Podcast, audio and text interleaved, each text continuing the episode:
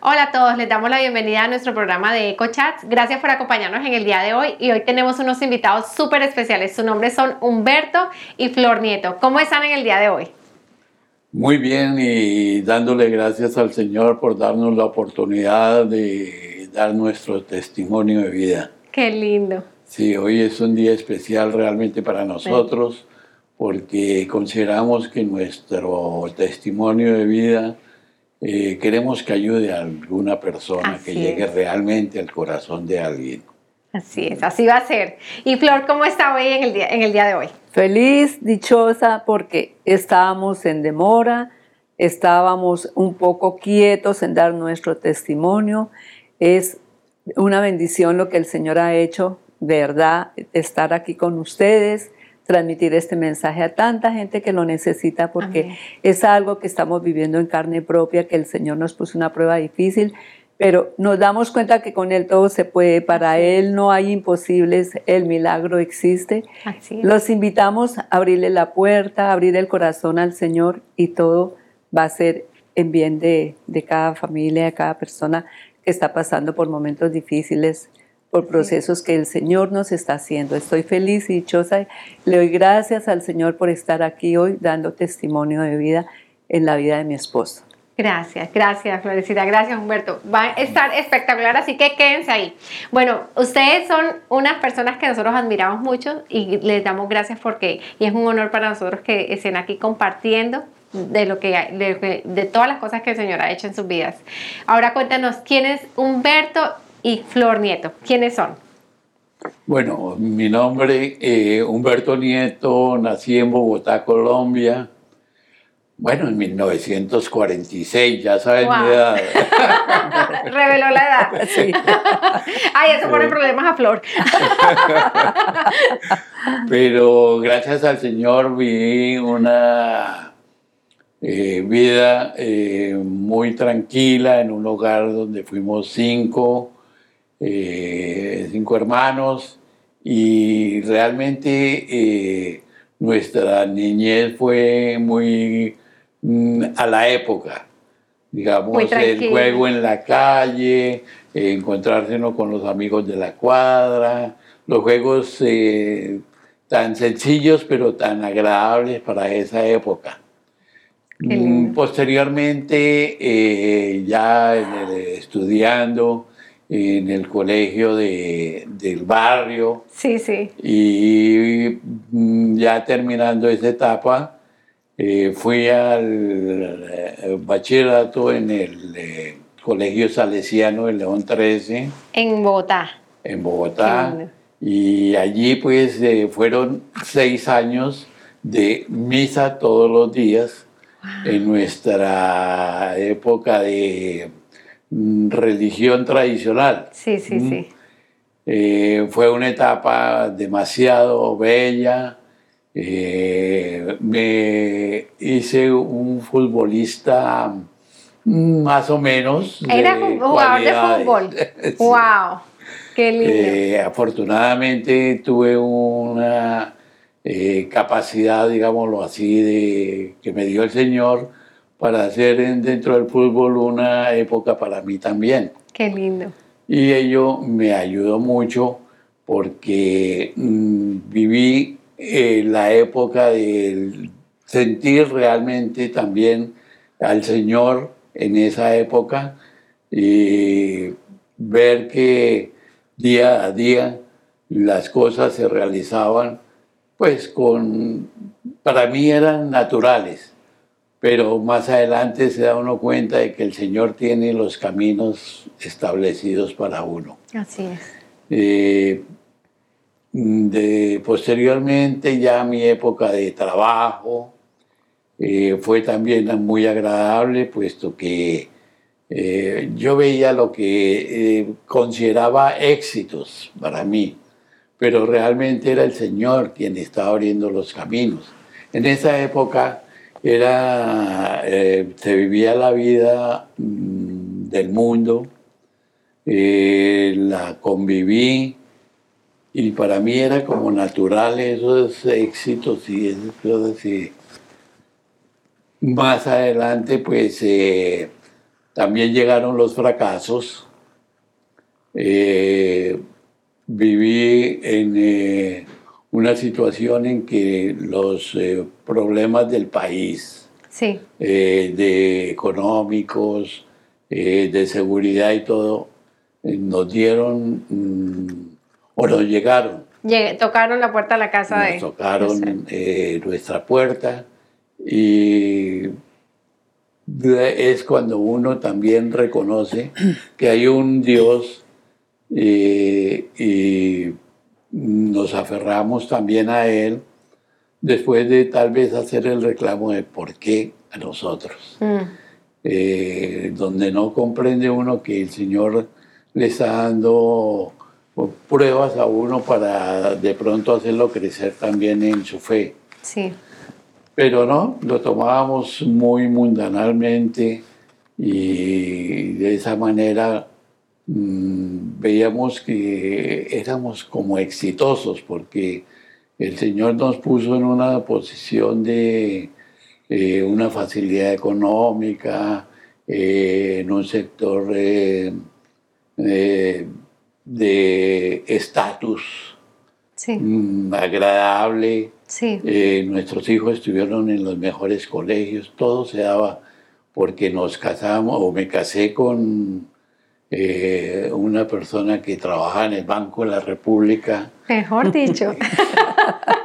que pues, eh, realmente llenó mis inquietudes y, y fue un apoyo también en esa época para que nuestros hijos estuvieran en los mejores sitios y todo. Qué lindo. Y de verdad que piensa uno que toda la vida va a ser así, pero el Señor nos pone pruebas que en algún momento no lo reconocemos inmediatamente, pero posteriormente analiza uno que sí fue Él quien nos puso esas eh, eh, pruebas para que sus propósitos se realicen en nuestras vidas. Así es. Más adelante, digamos, los negocios, eh, como lo comentaba, eh, fueron en decadencia por circunstancias del país. Sí, y mm, nosotros veníamos a los Estados Unidos eh, con cierta regularidad para las vacaciones. sí, sí. Nuestra familia... Venían de decía- paseo. Sí. Nuestra familia nos decía, no, pues quédense. Digamos, eh, aquí se vive muy bien, no sé qué, no sé cuándo. Pero nosotros en Colombia, pues como teníamos todo organizado y, y se daban las cosas fáciles, entonces decíamos, no. Estaban yo viviendo rico en Colombia y dicen, no tengo nada que ir a venir a acá, sí. Yo personalmente decía, yo vivir en Estados Unidos, no, olvídense, porque le decía eso a mi familia, olvídense, no, yo estoy muy bien en Colombia, no. Cuando se presentaron estos problemas, mm, empecé eh, eh, incursionando en la política. El Señor me puso allí también, fue una cosa que reconocí más tarde, porque me presenté para edil de un sector de la ciudad de Bogotá. Sí, Y mm, pues eh, la situación política, como no era la mejor, eh, se presentaron problemas que me conllevaron también eh, a venirme a los Estados Unidos eh, como un escape y a ver la posibilidad de mejorar la situación económica también, importando o exportando. sí, Estando aquí en los Estados Unidos, conocí lo del asilo político, y yo no tenía ni idea de eso. No era mi idea quedarme tampoco en Estados Unidos. Entonces vi que el Señor estaba haciendo algo. sí. Entonces, eh, Esa es la oportunidad, dijiste, de pronto sí, Sí. de pronto eh, lo puedo considerar. Coincidencialmente eh, conocí, lo, como le dije, el asilo político.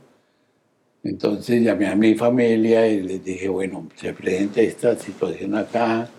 eh, ¿Ustedes qué opinarían? Porque nos tocaría quedarnos unos cinco años acá sin ir a Colombia. Si ustedes están en esa posibilidad de, de aceptarlo, incluyó toda la familia, si no me tocaría a mí hacerlo solo. Sí. Entonces ellos estuvieron de acuerdo que pusiera el, el, eh, el apoyo para todos. Sí. Así se hizo y el Señor continuó abriendo los caminos porque nos dieron el asilo, y posteriormente la eh, residencia también fue, fueron trámites que eh, veía uno en la mano del Señor porque se daban. se Sí, daban. sí, sí. Y así llegamos todos acá. Eh, hicimos una vida, pues para mí fue muy, muy agradable, puesto que eh, las situaciones que vivimos en Colombia de inseguridad, nos atracaron, eh, nos robaron el carro, tuvimos un accidente, eh, bueno, se presentaron una serie de circunstancias que realmente viviendo ya la paz, que, que la tranquilidad que viví acá, eh, le dije a mi señora y a mis hijos, les dije, no, yo no cambio esta vida por una situación económica mejor de pronto en Colombia ni nada, Mm. sino que yo voy a vivirla acá, Sí, porque realmente para mí es muy tranquilizante.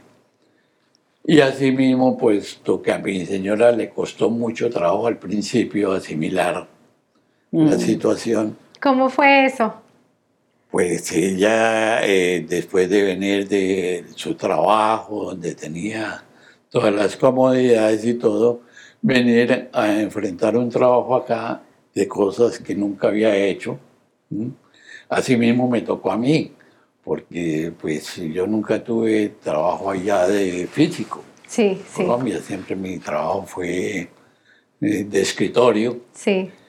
y mm, venir aquí a, a enfrentar las situaciones, hacer lo que fuere para poder salir adelante y de la mano del Señor logramos realmente organizar nuestras vidas.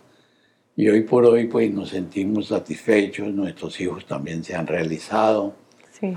y hemos logrado una estabilidad que verdaderamente la ha hecho el Señor porque siempre nos ha dado la provisión en todo sentido. Así es. Wow, qué lindo. Florecita, ¿cómo fue ese, ese, ese choque? Te tocó, me imagino que te tocó renunciar a tu trabajo en Colombia. Venir acá a los Estados Unidos, ¿cómo fue eso? Cuéntanos, cuéntanos esa historia, ¿cómo fue? Ay, Benito, tan solo Dios lo sabe, me costó mucho, mucho trabajo. Mi esposo posiblemente omitió unas cosas, pero yo no me quería venir. Él estuvo aquí en este país dos años y medio solo. Cuando él me llamó y me dijo lo del asilo, yo dije, ¿qué es eso? Realmente hace 19 años, no. A mí por lo menos nunca me dio, digamos, la curiosidad de venirme a vivir a Estados Unidos, jamás. De vacaciones sí, pero venir a vivir no. Cuando él me comentó asilo, yo dije, ¿qué es asilo? Y comencé a averiguar y dije, ay, carambas, tengo que renunciar a mi trabajo. Yo llevaba en esa época 20 años, me faltaban 20 años estás. 20, 21 años, sí. Wow. Y yo, pues, la meta mía fue cuando el Señor me abrió, me abrió puertas en esa institución de Colombia, Sí, que le doy gracias al Señor porque esa ha sido mi mayor herencia.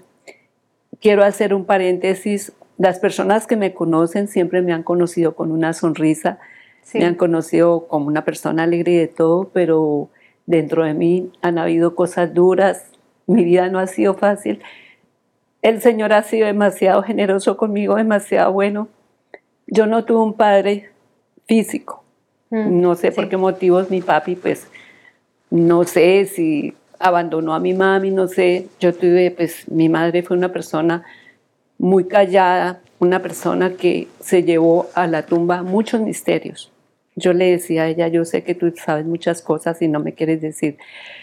Mm, No la juzgo porque son de las personas que posiblemente han tenido sufrimientos, un pasado Sí. duro, Sí, y ellos reflejan eso en los hijos, ¿sí? Mi mami fue una persona muy abnegada, muy buena conmigo. Toda la vida estuvo pendiente de mí y no se volvió a casar pensando en mí. Pero ¿tú fue eras muy- hija única? yo soy hija única, fue muy drástica conmigo, pero gracias a Dios hoy día reconozco la labor que ella hizo en mí. Me enseñó a ser una persona suficiente, porque pues gracias a Dios desde pequeña me enseñó a hacer los oficios. Tengo posiblemente muchos defectos y entre ellos que he sido un poco eh, disciplinada, Disciplinada. demasiado, Estricta en tus cosas. demasiado disciplinada, demasiado estricta. Y quise transmitir eso en mis hijos que ha sido una falla. Y gracias a Dios le doy porque ha sido una transformación muy lenta, ¿sí? He sufrido mucho, lloré mucho, he tenido etapas donde digo, Dios mío, ¿por qué soy así con mis hijos de fuerte, de dura? Pero hoy día me doy cuenta que eso sirvió también. Y les he pedido perdón a los dos, a Julián y a Dianita y delante de ti y de, la- de las personas que me están viendo. Les pedí perdón y les pido perdón porque posiblemente enfoqué mi vida en ellos. Yo quería que ellos andaran por este camino, un camino derecho. Cuando tú ves que las personas cogen otro camino, dice, Dios mío, ¿qué hice yo? Sí, Hoy día recapacito y digo, mis hijos son prestados, Dios me los dio, ¿sí? Pero la vida de ellos no la puedo controlar ya, yo, que era lo que yo estaba haciendo. sí. Y ya gracias a Dios he soltado con la ayuda de Dios. El Señor me ha cogido a mí como una piedra preciosa y me ha molido, me ha tallado por un Mm, lado, me ha tallado por otro. Ha sido duro, me ha costado trabajo. Pero le doy gracias a Dios porque también ha sido una enseñanza. Todo lo he conseguido es a través del Señor. Lo que te comentaba, desde pequeña he sido una persona seguidora del Señor sin conocerlo, Mm, porque yo en esa época no lo conocía. Sabía que vivía en mi vida, que estaba conmigo, Sí. pero no lo había valorado, No no, lo había ha llegado, no había llegado a esta etapa a conocerlo tan profundo como lo conozco hoy día. Entonces, han sido etapas difíciles, difíciles, pero hoy día, gracias a Dios, las he superado. Volvemos a lo del trabajo.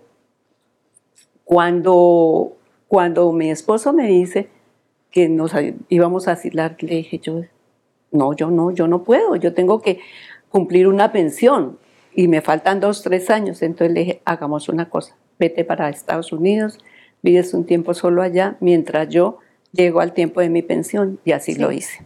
Para mí fue duro, duro, duro, porque yo tenía en mi cabeza, me había hecho, me había hecho otro futuro.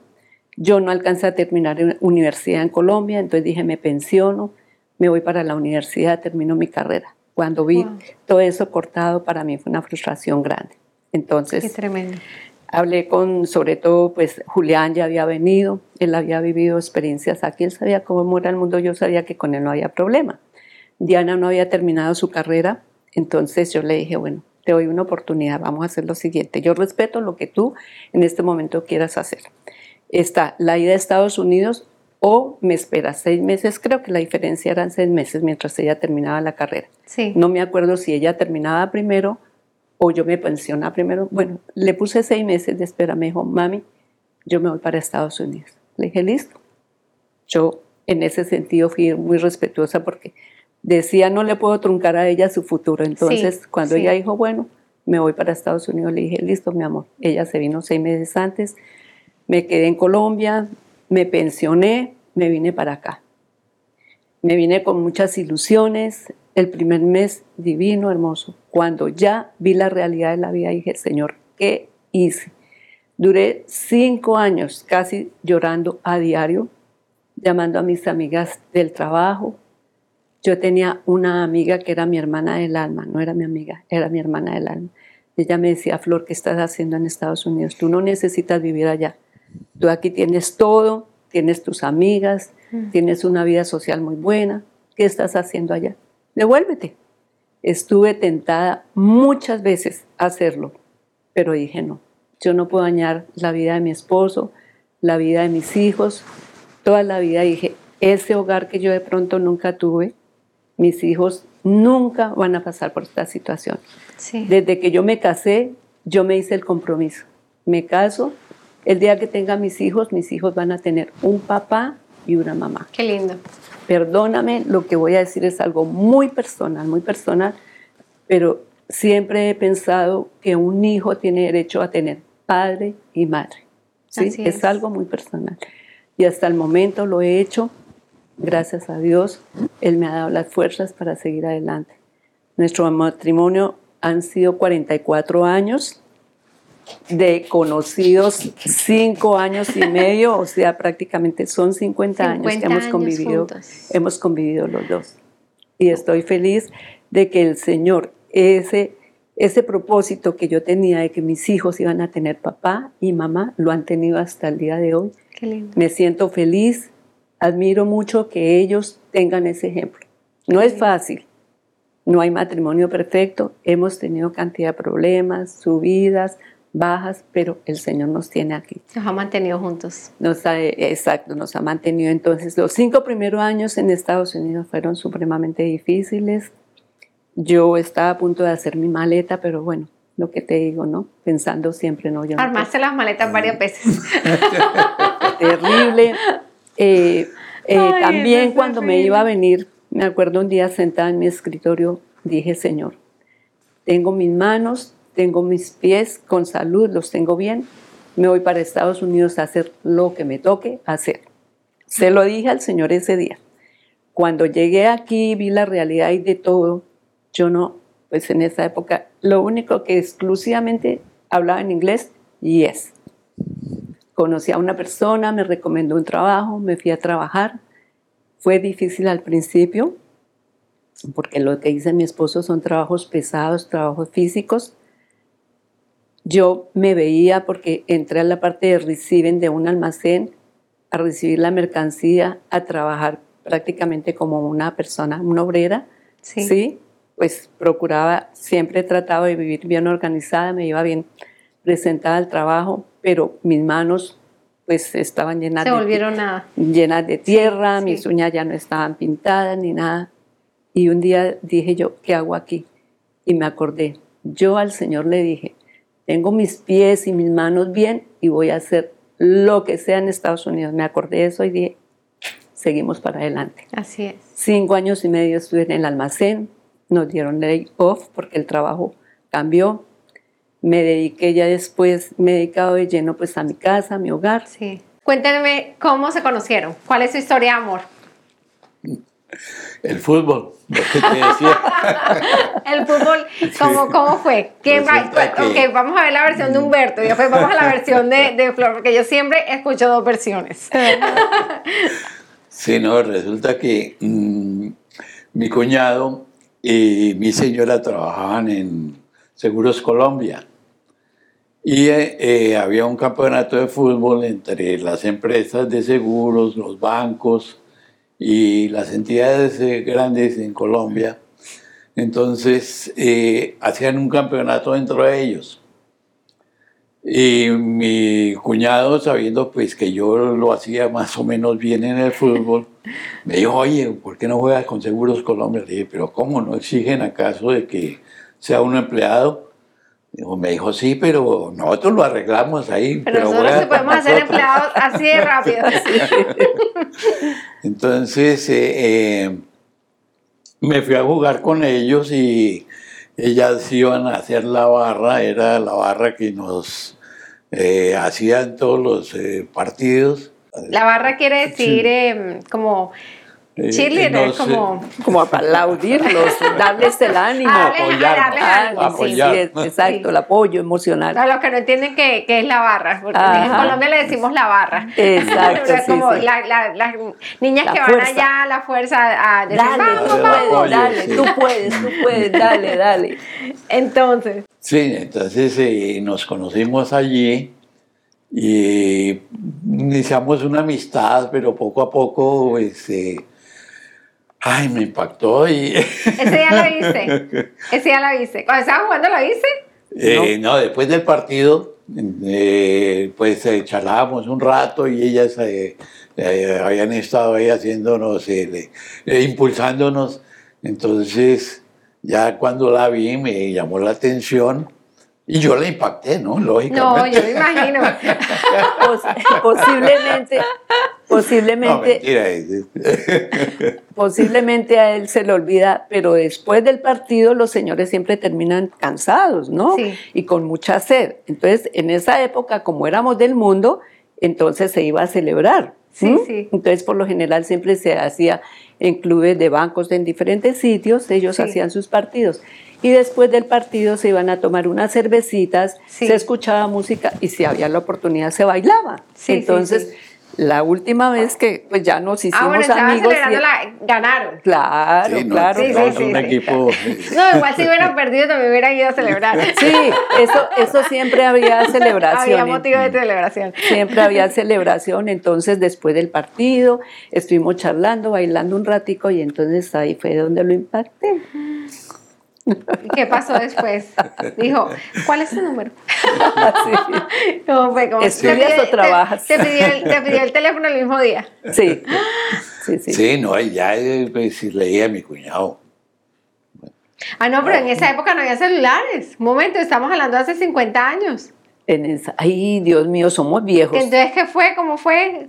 Eh, que- ¿Cómo No, se conectaba? En esa teléfono de la época, ¿cómo uno se conectaba? Con teléfono nada más, con teléfono. ¿Cuál es el porque- teléfono de tu sí, oficina? El teléfono De- de, la de la oficina. casa. Exacto, sí, con Y- teléfono y de la nada más. empresa, porque como estaba mi cuñado trabajando allá también, entonces, pásamela un momentico, por favor, la saludo. Ah. Sí, era puro teléfono, sí. Sí, no, y realmente también fue una etapa muy bonita porque compaginamos bastante y empezamos a salir. Eh, duramos cinco años y medio de, de novios. Eh, Harto. Para- Cosa, Sí. cosa que no se no, usa que no se ahora. usaba, eh, que no, en esa época eran... ¿Era normal? ¿Era normal esas relaciones tan largas? Sí, sí, sí. No, pues tanto que yo le dije, no, pórtate bien y tendrás novio para toda la vida, pero no quiso aceptar. No, no, no aceptó la propuesta de ser la novia eterna. Así es. No, y teníamos también eh, eh, el club de exalumnos salesianos, pertenecíamos a la directiva allá, y con los compañeros de estudio, ellos ya se casaron y toda la cuestión, tenían sus hogares y nosotros éramos los, Los únicos solteros. solteros. Entonces empezó esa situación de que el de asesor nacional de los exalumnos, un padre alemán muy, muy buena gente, nos estimaba mucho y entonces empezó a también a influir en la situación. Decía, bueno, pero ¿qué? ¿Qué esperan? ¿Qué? ¿Y para cuándo? Sí, Exacto. ¿Cuándo- ¿Para cuándo organizamos la boda? Sí. Y resulta que se hizo un coro, pues dentro del grupo que teníamos eh, de matrimonios. Entonces, lógicamente, pues eh, nos invitaron y nosotros asistíamos y alguien eh, después de que se empezaron a ventilar cosas de los matrimonios, dijo, bueno, un momentico, porque aquí está Humberto y Flor de que son los únicos solteros y nosotros estamos ventilando situaciones de matrimonio. Habían unos, eh, un compañero de estudios que era psicólogo, otro médico, habían ingenieros, bueno. Entonces, eh, dijeron, no, pues realmente si ellos son solteros y están en este, los matrimonios, A contar Entonces- la, la historia real del matrimonio, me imagino. Exactamente. Dijeron, Sí, había eh, mucha como seguimos contándome, esos dos que no se van a casar. Y todos esos aspectos realmente ya empezaron a, a maquinar en la situación de bueno, ya verdad que es hora de, de formalizar la situación y, y nos casamos y gracias al Señor ha sido pues eh, eh, con los eh, problemas normales del matrimonio, pero en, a grosso modo un matrimonio muy, muy bonito. Muy unido. Sí, gracias unido, a Dios. Gracias a Dios. Ahora la versión de Flor. ¿Cómo se conocieron? O sea, es la misma historia, pero Sí, me imagino que la- con la- detalles exacto. diferentes. Es la misma historia, pero mira que en esa época yo no tenía así como mucha, ah, no me llamaba la atención casarme porque mi mami pobrecita en medio de todo de ver que yo era hija única, me imagino que le Ay, preocupaba, dejar, sí. sí, exacto, mi futuro. Entonces ella siempre me presionó a que me casara. A los 13 años mi mami quería que yo me casara. ¿Sí? Y siempre me decía, no, es que sus primas se han casado no sé qué a los 15 años y esta cuestión. Entonces fue, eso fue haciendo en mi mente como una presión de matrimonio, matrimonio, hasta que llegó un día que dije, ¿qué es eso? Yo no quiero casarme todavía, pero sentía la presión y todo. Entonces yo como que estaba un poquito aparte del matrimonio, por eso duramos tanto tiempo, ¿sí? Además yo estaba terminando ya mis estudios por la noche, hasta que ya pues dije, bueno, de- realmente nosotros llevamos que ya casi van a ser seis años y de todo, entonces pues listo, acepté casarme. Sí, Wow. pero pues fui un poquito renuente al matrimonio. Pero, claro. Sí, sí, sí, pero Cuando hay tanta presión. sí, sí. Pues sí, entonces yo no era las que, ay, qué rico que conseguir un novio y casarme rápido. No, no, no, porque pues yo te, desde muy joven tuve como esa mentalidad de que el matrimonio es una responsabilidad muy grande, Sí. es un compromiso grande, es un compromiso serio, ¿no? Y para toda la vida. Y en Ya después- época, en la época de nosotros no existía todavía el divorcio como, como hoy día, ¿no? Que ya es frecuente que las parejas se divorcian a los seis meses, al año. No, no, Sí. no, no. Entonces yo, lo que te digo, mi convencimiento era tener un hogar para toda la vida. Sí, sí. Entonces yo quería hacer Era algo serio, era- Sí, para mí siempre ha sido algo serio. eh, los matrimonios de mis hijos también, pues yo le pido al Señor que los mantenga unidos por toda la vida. Sí. Sí, entonces para mí, sí, el matrimonio no es de que, bueno, me conocí, qué rico conocerlo ya y listo. No, no, no. Mi compromiso fue para toda la vida.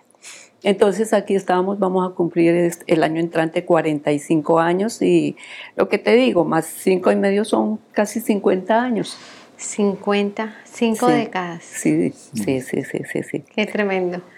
Qué Pero tremendo. sí, ha sido una experiencia linda, es lo que te digo, con momentos buenos. Hemos tenido, nosotros tenemos muchos testimonios en nuestra vida, han sido partes duras, partes buenas, pero a la conclusión que hemos llegado es que siempre el Señor ha estado con nosotros, de que Él nos ama tanto, que nos ha protegido y estamos dispuestos y seguimos luchando por superarnos cada día, mejorar, ¿sí? crecer como personas en el Evangelio. Y el día que el Señor nos lleve, decir con alegría, gracias Señor Sí. por todo lo que nos has dado, porque has sido bueno, fiel con nosotros Así. y nos queremos ir en paz con Él. Así es, así es.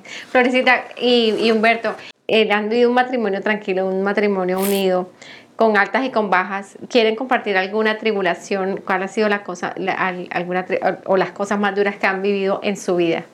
Sí, realmente, digamos, una de las primeras fue el nacimiento de nuestra tercera hija, La tercera niña. la, la- la niña que nació con síndrome Down.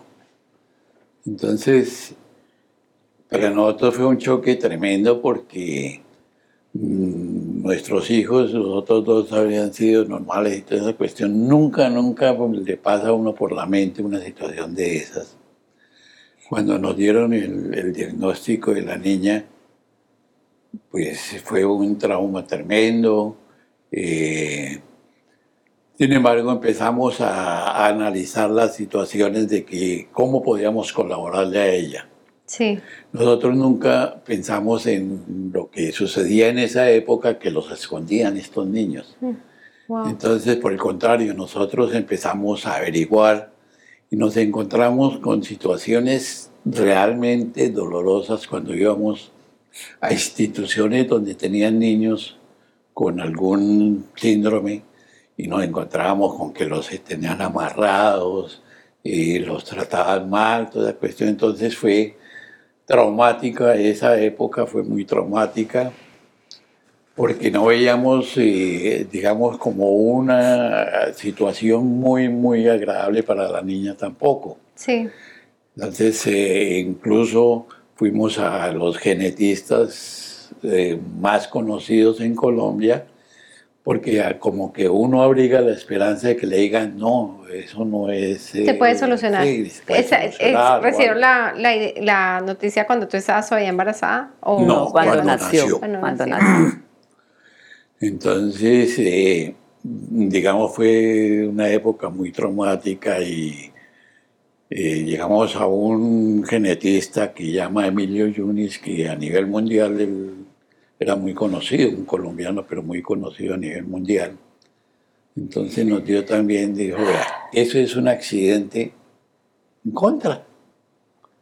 Hoy eh, o por hoy, y siempre ha sido que eh, en ninguna parte del mundo pueden tratar eso para ni prevenirlo, ni curarlo, ni nada.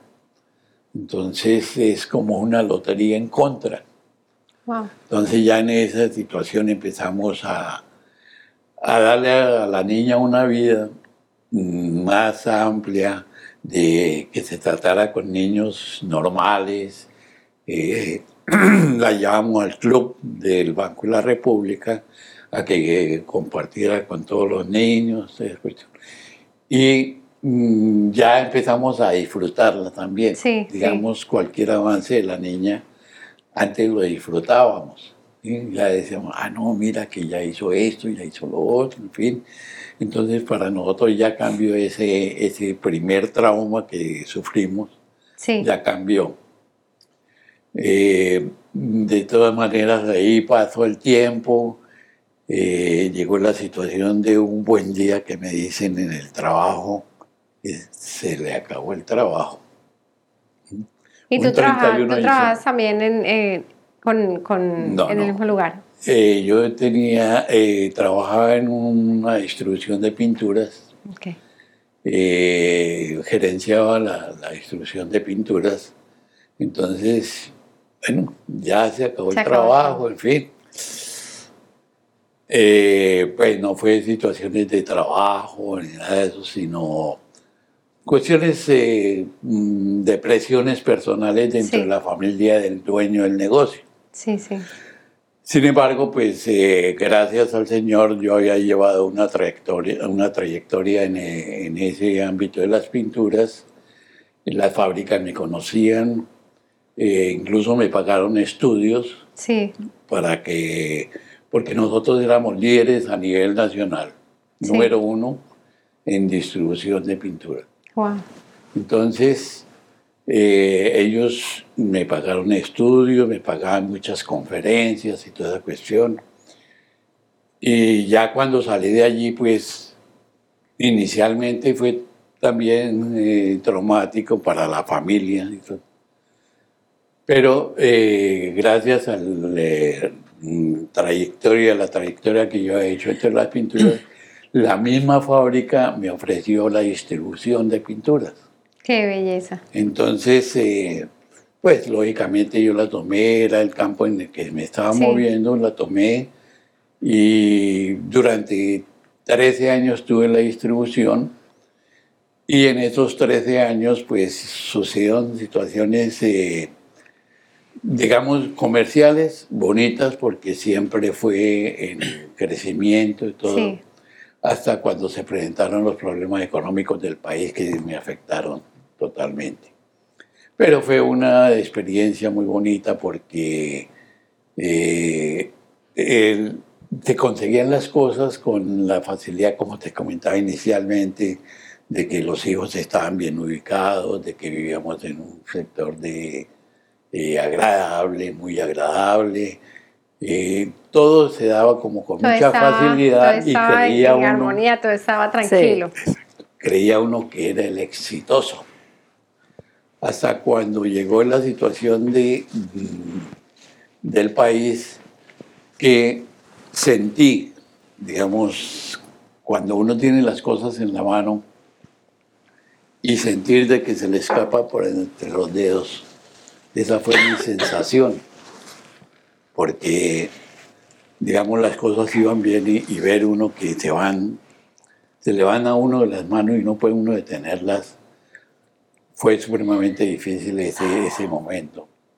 Sin embargo, como te conté, ya fue posteriormente que vine a los Estados Unidos a buscar una alternativa diferente y el Señor abrió tanto los caminos que después analizando, eh, Él nos trajo fue para que lo conociéramos acá porque nosotros teníamos nuestra religión tradicional y toda la cuestión. Y aquí fue que realmente donde conocimos de Jesús, Qué lindo. como es, digamos, conocer su palabra más a fondo, eh, lograr realmente crecer en esa fe que ha sido mm, baluarte para nosotros, porque lo que nos ha sucedido posteriormente eh, de mi enfermedad. Yo trabajé en una empresa acá de, de una distribución de yates. Sí. Me retiré y a los dos meses de retirarme recibí la noticia de que tenía un cáncer. ¿Cómo fue la noticia de, e, esa es una, una, etapa de tribulación, pero cuando, cuando Sandrita, cuando tú estás embarazada, ¿cómo fue esa, esa noticia, esa noticia de Sandrita? Ese, ese pienso que es otro testimonio, lo que te digo, tenemos muchos más testimonios en nuestra vida, pero ese testimonio fue bastante grande porque yo era muy amiga del Señor y en el momento de que yo estaba muy ilusionada de tener otra niña. Yo ya tenía al niño, a la niña, y la ilusión mía fue tener otra niña. Sí. Entonces, en el momento en que me dicen que sí había nacido una niña, pero con síndrome de Down, dije, Dios mío, ¿qué pasó? Se me derrumbó el mundo. Yo en ese momento me sentí como cuando tú vas en un vuelo, vas en un avión, te abren la puerta y te botan, que tú no tienes idea dónde vas a caer. Yo dije, Dios mío, yo no soy capaz de sacar a esta niña adelante. Y mira, mi mente trabajó tan rápido que yo a ella, no sé por qué, ya la veía como de siete años, con una maletica, esperando el bus de un colegio, pero yo decía, va a ser una boba. Esa fue la idea a mí. Mi hija va a ser una boba y dije, Señor, yo no soy capaz de sacar a esta niña adelante.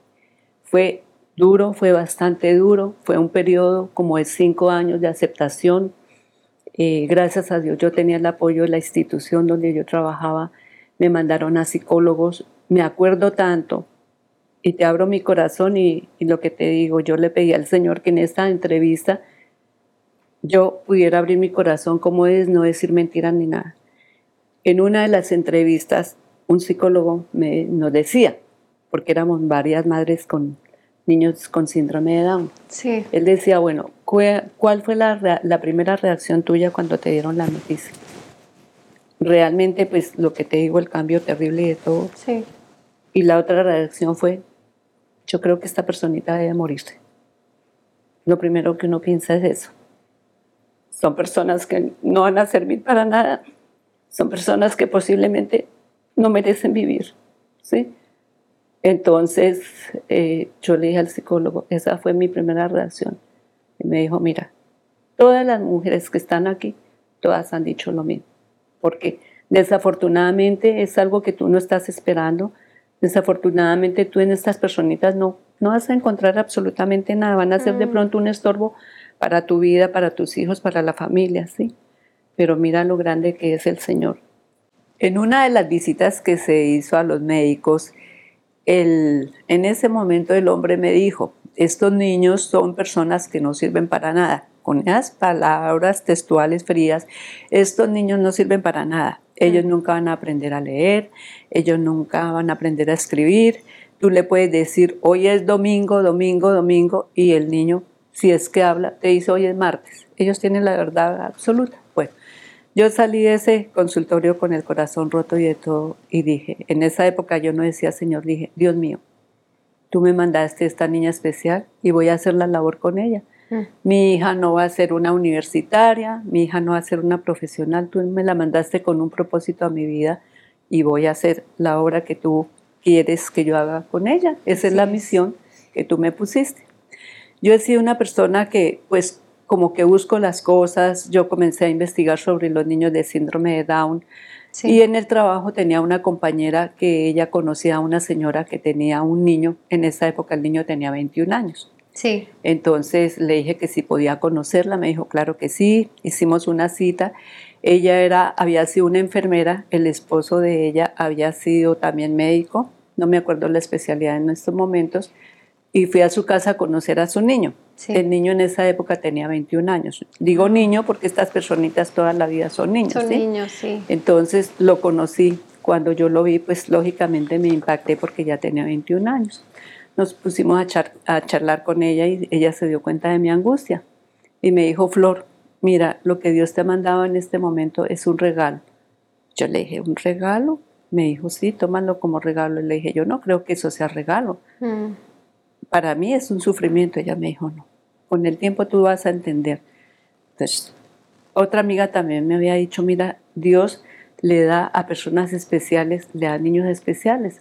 Mm. Lo que tú tienes en este momento es un angelito. Yo le dije, no, eso no es. Dios a mí me puso a sufrir, eso no es regalo. Cuando Dios lo, ama a uno, le da cosas buenas. Mm. ¿Por qué me sucedió esto a mí? y realmente yo lo tomé en ese momento como algo que, que yo no me merecía. Entonces vuelvo al caso de la señora, la enfermera, me dijo, ¿sabes qué, Flor? Si tú no quieres la niña, yo te la acepto. Cuando ella me dijo eso, dije, no, ella es mi hija, no, no, no, hasta allá no llego tampoco. Bueno, vinieron después muchos años de lucha, mostrarlos al mundo es algo muy difícil. ¿Cómo fue la, te recuerdas la primera vez que tú la sacaste? Mm, al, principio, al principio, como era bebé, las personas que la iban a visitar, todo el mundo me decía, Flor, la niña no tiene nada, porque su carita y de todo, pues no. Sí. Realmente ellos se distinguen en esta partecita de acá, que es más separado, su manita y de todo, y la miraban y decían, sí, pero ya no tiene nada. Ya cuando fuimos donde el, genética, el genetista, fue cuando comprobado porque conservábamos la esperanza de que la niña no tenía absolutamente nada. ¿sí? Entonces yo la sacaba sin problemas. Ya cuando fue más grandecita, que comenzó a caminar, entonces sí como que uno luchaba, ¿no? Bueno, el qué dirán, porque uno siempre está pendiente del qué dirán. Tuve un compañero de trabajo que casualmente la esposa quedó embarazada al mismo tiempo conmigo, nos llevamos de diferencia como dos semanas. Sí. Cuando la bebé de él nació, nosotros no supimos absolutamente nada. Cuando ya yo me trasladé, porque yo trabajé en una sección del banco, y a raíz del nacimiento de Sandrita pedí traslado para otra parte. Entonces cuando yo me fui para ese lado, me fui a despedir de ese muchacho, me dijo, Flor, quiero confesarte una cosa. Le dije, ¿qué pasó? Me dijo, ¿te acuerdas que mi esposa estaba embarazada más o menos al, al mismo tiempo tuyo? Le dije, sí. Me dijo, mi niña también nació con síndrome de Down. Le dije, ¿verdad? Dijo, tú eres la segunda persona que sabe nadie más sabe de esta cuestión. Ah. Me dijo, mira, es muy difícil. Me dijo, te voy a dar un consejo. Yo he sacado a mi hija, pero ¿sabes qué estoy haciendo de cuenta? Que yo soy un caballito, que le ponen a uno las orejeras, sí, como se llama. caballo cochero, que va así sin mirar a ningún y lado. Tú sigues hacia adelante con tu hijo. Haz eso, porque yo sé, para nosotros ha sido difícil yo recibí ese consejo y comencé a sacar a la niña y lógicamente pues no es fácil porque las personas están pendientes, eh, sobre todo los niños, ¿no? Los sí, niños los otros niños. Exacto, los niños no tienen consideración con nadie, entonces... no, no saben. Exacto, cuando yo la sacaba se quedaban mirándola a ella. Una vez estábamos en una piscina y una niña se acercó, mi hija, Sandrita al principio tenía una voz gruesa, ella hablaba grueso, grueso. Entonces una vez una niña se acercó y y me dijo, oye, ¿y tu hija por qué habla tan feo, por qué habla tan duro? Y yo estaba con una familiar y ella le dijo, ¿y usted por qué no se mira al espejo que es tan fea? la chinita salió ¡Ay, no! Sí, yo no, yo no le dije nada, ¿sí? Y uno se acostumbra. Hoy día, gracias a Dios, ya pues todos esos complejos, todas esas cosas del mundo pasaron y le doy gracias al Señor por la vida de mi hija. Es un tesoro, mm. es el mayor regalo que Dios nos ha dado. Yo la amo tiernamente miro en ella al Señor. Yo le veo los ojos a Sandrita y digo, Señor, tú estás en ella. Mm. La amo, la valoro, es mi mayor tesoro, es el mayor regalo. Hoy día sí me acuerdo de las, de las palabras que me decía la enfermera. Sí. Tú con el tiempo vas a entender que es un regalo que Dios te dio. En ese momento no lo entendía porque estaba fuera de, de toda causa, no conocía de Dios bien, lo amaba a mi manera, pero hoy día me doy cuenta que el Señor me mandó esta niña con un propósito donde mira, mira, Verito, lo único que uno ve en estas personitas es el amor sincero, donde tú das todo, todo sin esperar, nada, absolutamente nada. En este momento es lo que yo haga por mi hija, es nada a comparación de esa paz, de ese amor, de ver sus ojos donde está está Dios reflejado en ella. Entonces es un testimonio muy grande en la vida de nosotros, Sandrita. Al principio fue duro y lo quiero decir públicamente. Sandra tiene dos hermanos que la aman. Julián es un niño que ama a su hermana terrible. Dianita también se preocupa mucho por Sandrita, pero Julián, el amor de Julián por su hermana es indescriptible. Es nuestro tesoro. Y le pedimos al Señor que nos la siga manteniendo con salud, que nos la siga manteniendo bien. ese, ese, es uno de los testimonios grandes en nuestra vida. Qué lindo. Florecita, ¿cómo, cómo em, tú mantienes, tú tienes conversaciones con ella? ¿Cómo es eso? Yo no, yo no, sé el síndrome de Down, pero ella puede hablar contigo, comunicarse contigo. Viene otra parte dura.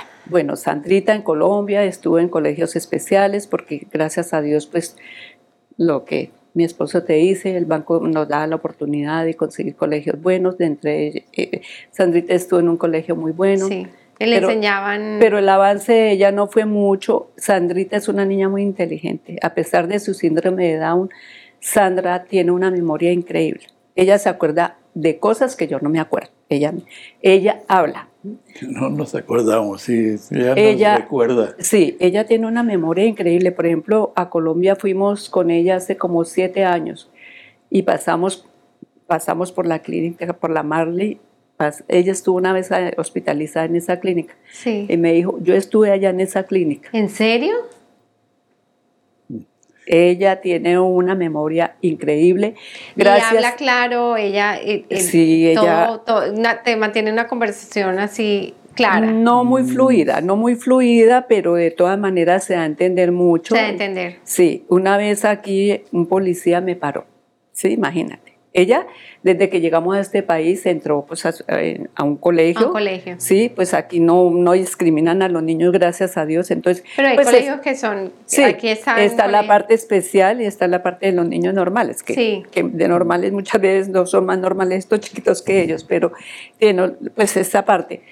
Y ella en el colegio pues se dio a conocer mucho también y comenzó a hablar el inglés. Sandrita es bilingüe, ella habla el inglés y habla el español, lo que no hace la mamá. Entonces una vez me paró un policía y yo pues iba asustada, Sandrita iba en la parte de atrás, ya la niña tenía como 19 años tal vez, y yo no le entendía al policía que me decía. Y ella me dijo, mami, que yo no llevo el cinturón de seguridad. Ella fue la que me ayudó Sí, porque yo, yo no entendía, entonces me dice, mami, que yo no llevo el cinturón de seguridad. Ay, qué linda. Entonces sí, y en muchas cosas de verdad ella nos da ejemplo y de todo. La relación con Sandrita en estos momentos, mira, ese, esa ha sido otra etapa difícil. El Señor le, le va abriendo a uno caminos y el Señor no se equivoca absolutamente nada, nada, nada. Sandrita hace ya, ya vamos para cuatro años, tuvo una crisis terrible, terrible a Sandra Lorena, nosotros la llevamos a la iglesia todos los domingos. Yo recuerdo. Y yo creo que la mayoría, yo creo que un 80% de las personas conocen a Sandrita, porque verla a ella en la alabanza, la manera como ella recibía a Dios, verle sus manitas puestas así y cantando y se pone la mano y alaba y todo, y verla de un momento para otro que se volvió brusca, se volvió grosera, ella no quería trato con absolutamente nadie, su personalidad cambió totalmente, fue un cambio terrible que hasta yo llegué a pensar y muchas personas me dijeron, hay algo raro en la niña, mm. algún espíritu, algo se le metió a la niña porque mira, el cambio fue terrible del cielo a la tierra. Entonces, Dios mío, dijimos, sobre todo a mí porque mi esposo en esa época trabajaba, yo me quedaba sola con Sandrita. El manejo fue supremamente difícil, demasiado difícil, se volvió grosera, no quería comer, se levantaba a la una de la tarde, ella siempre va a un programa especial, no quería ir, fue una lucha terrible, un cambio en su, en su físico, en su genética. Eh, Sandrita terminó en el hospital San, San Maris, en la parte de psiquiatría, me la tuvieron 15 días. Mm fue terrible, el cambio que tuvo la niña terrible. Bueno, entonces, ¿qué pasa? Yo conocí a una señora en la iglesia que ella trabajaba mucho en la obra latina. Sí. Cuando la niña estaba en este proceso, entonces yo le dije a ella, porque yo sabía que ella trabajaba en esas obras de salud, todas esas cosas que hacen. Yo le comenté a ella, le dije, yo estoy angustiada con Sandrita, yo necesito ayuda, ¿qué hago? Entonces me dijo, espérate, a ver, yo conozco esto, te espero tal día en mi casa y vamos a hacer llamadas, y, no que, y comenzamos a hacer llamadas. Mira, cuando nosotros llegamos a este país, una persona nos dijo, a la niña ustedes la pueden inscribir en Children and Family. Entonces yo dije, ¿para qué? Entonces dijo, ténganla ya porque uno no sabe qué cosas se vayan a presentar. La niña tenía una inscripción desde el año que llegamos, desde el 2003 Sandrita estaba inscrita. A mi casa de Children and Family me hicieron como tres, cuatro visitas. Pero yo decía, no sé por qué, seguramente para mirar en qué ambiente vive la niña o por qué. Y siempre que llegan decían, no, ella está en muy buenas condiciones, ella está muy bien, pero yo nunca supe el por qué, porque no les preguntaba. Yo Sí. consideré que era una visita de rutina, Sí, ¿no? sí. Que Children la familia, pues. Como muchas- parte del protocolo. Exacto, que muchas Mm. veces las familias los tratan mal o algo, entonces siempre me decían, no, la niña está en muy buenas condiciones. Bueno, pasó esto de, de- con esta amiga y un día en las llamadas entonces ella dijo a la institución que es una, una parte que tiene una oficina para personas con disabilidad, le dijeron a ella, Sandra Lorena Nieto, ella dijo, sí, dijo, Sandra Lorena Nieto tiene aquí una, una aplicación de hace 13 años, 13 14 años, años ya. Entonces no hay problema, vamos a comenzar a seguir, ¿sí? vamos a hacer todo el protocolo que hay que hacer.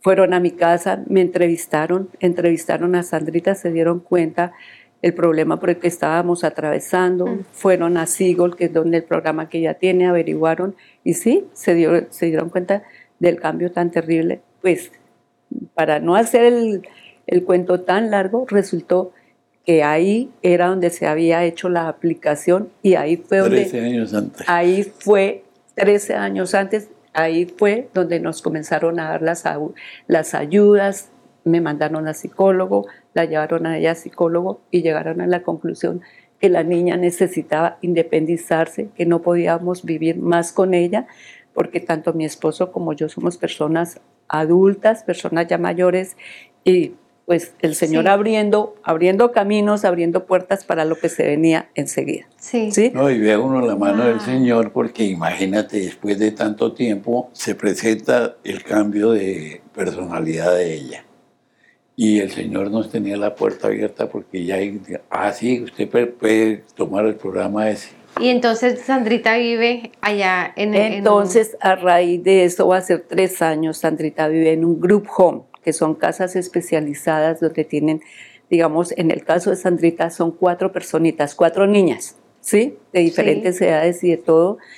El Señor ha sido tan bueno con nosotros, nos mandó una señora cristiana, haitiana, muy linda, muy querida, exigente. Mm, Y Qué lindo. en este momento Qué ella bonito. convive con, con Paulín, se llama ella, que ha sido un ángel en nuestras vidas.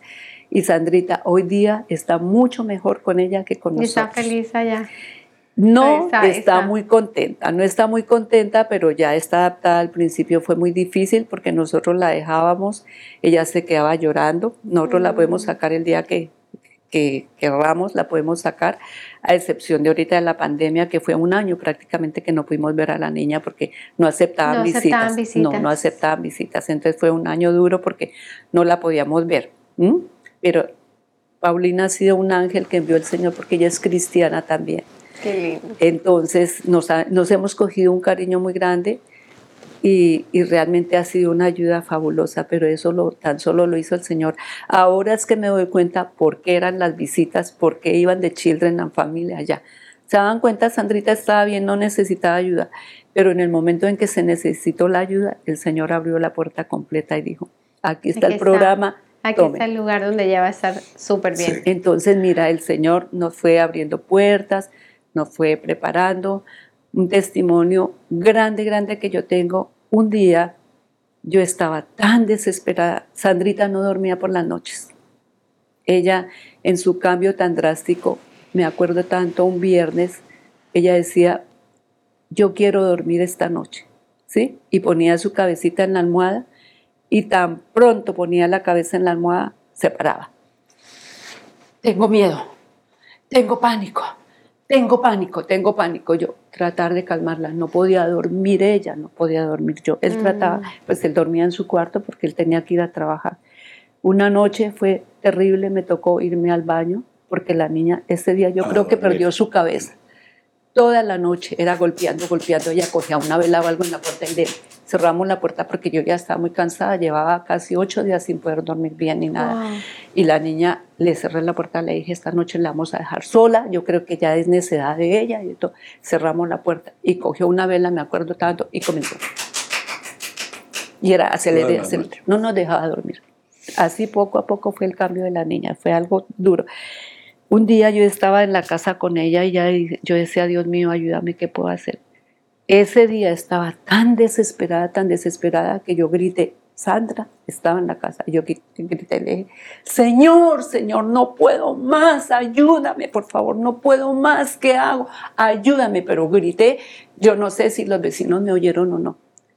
Yo creo que de ahí en adelante el Señor comenzó a trabajar, pero me tocó rogarle al Señor porque de verdad fue un cambio brusco, brusco, desubicada totalmente, sí, pero gracias a Dios hoy día Sandrita está bien.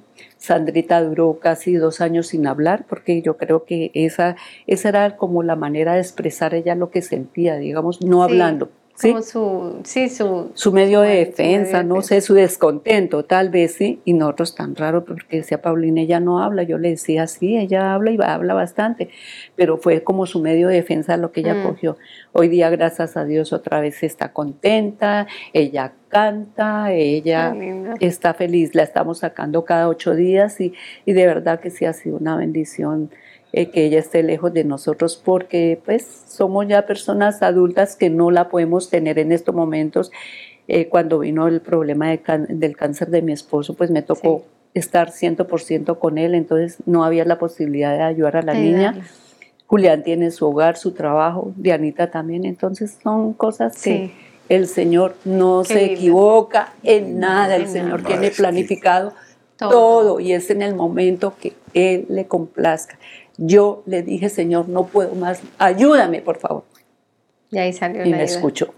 Qué lindo. Una pregunta. eh, después ya, eso fue hace tres años.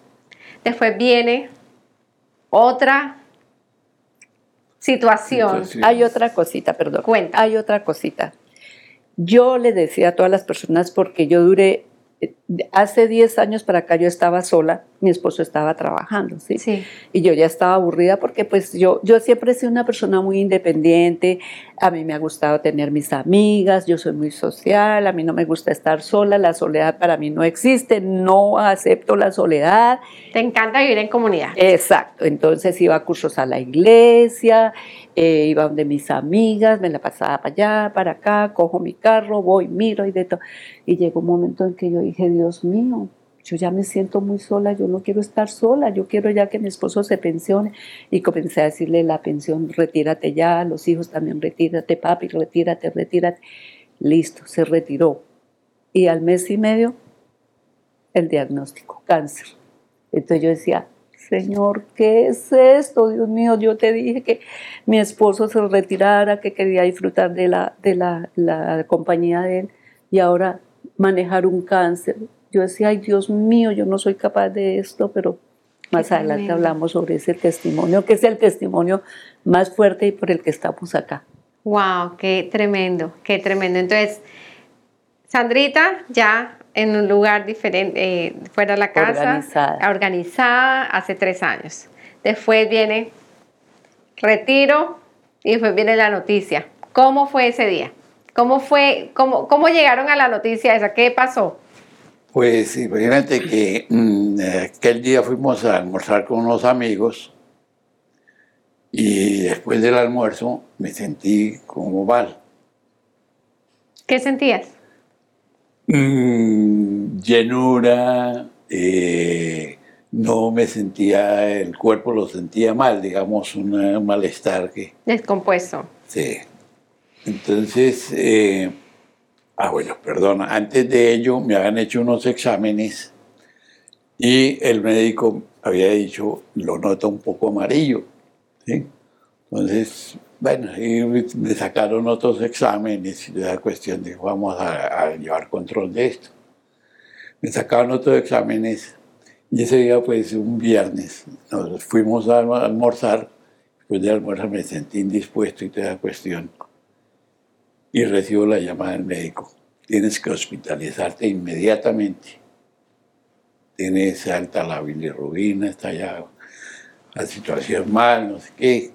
Entonces inmediatamente al hospital. Nos fuimos al hospital, eh, hicieron unos exámenes, esta cuestión. Y el primer eh, diagnóstico que dieron, así como muy rápido, fue cáncer, ¿recuerdas? De Eh, una dijeron. Cáncer, sí.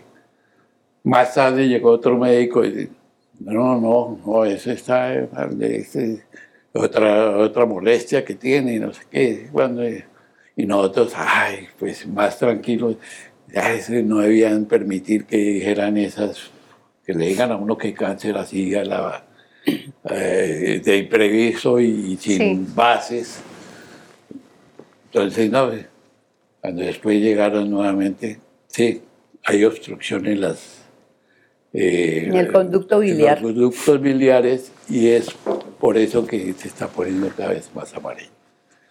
Y ya me hicieron un cascán y toda esa cuestión y vieron de que había esa obstrucción era por el cáncer que había ya en el, El el páncreas.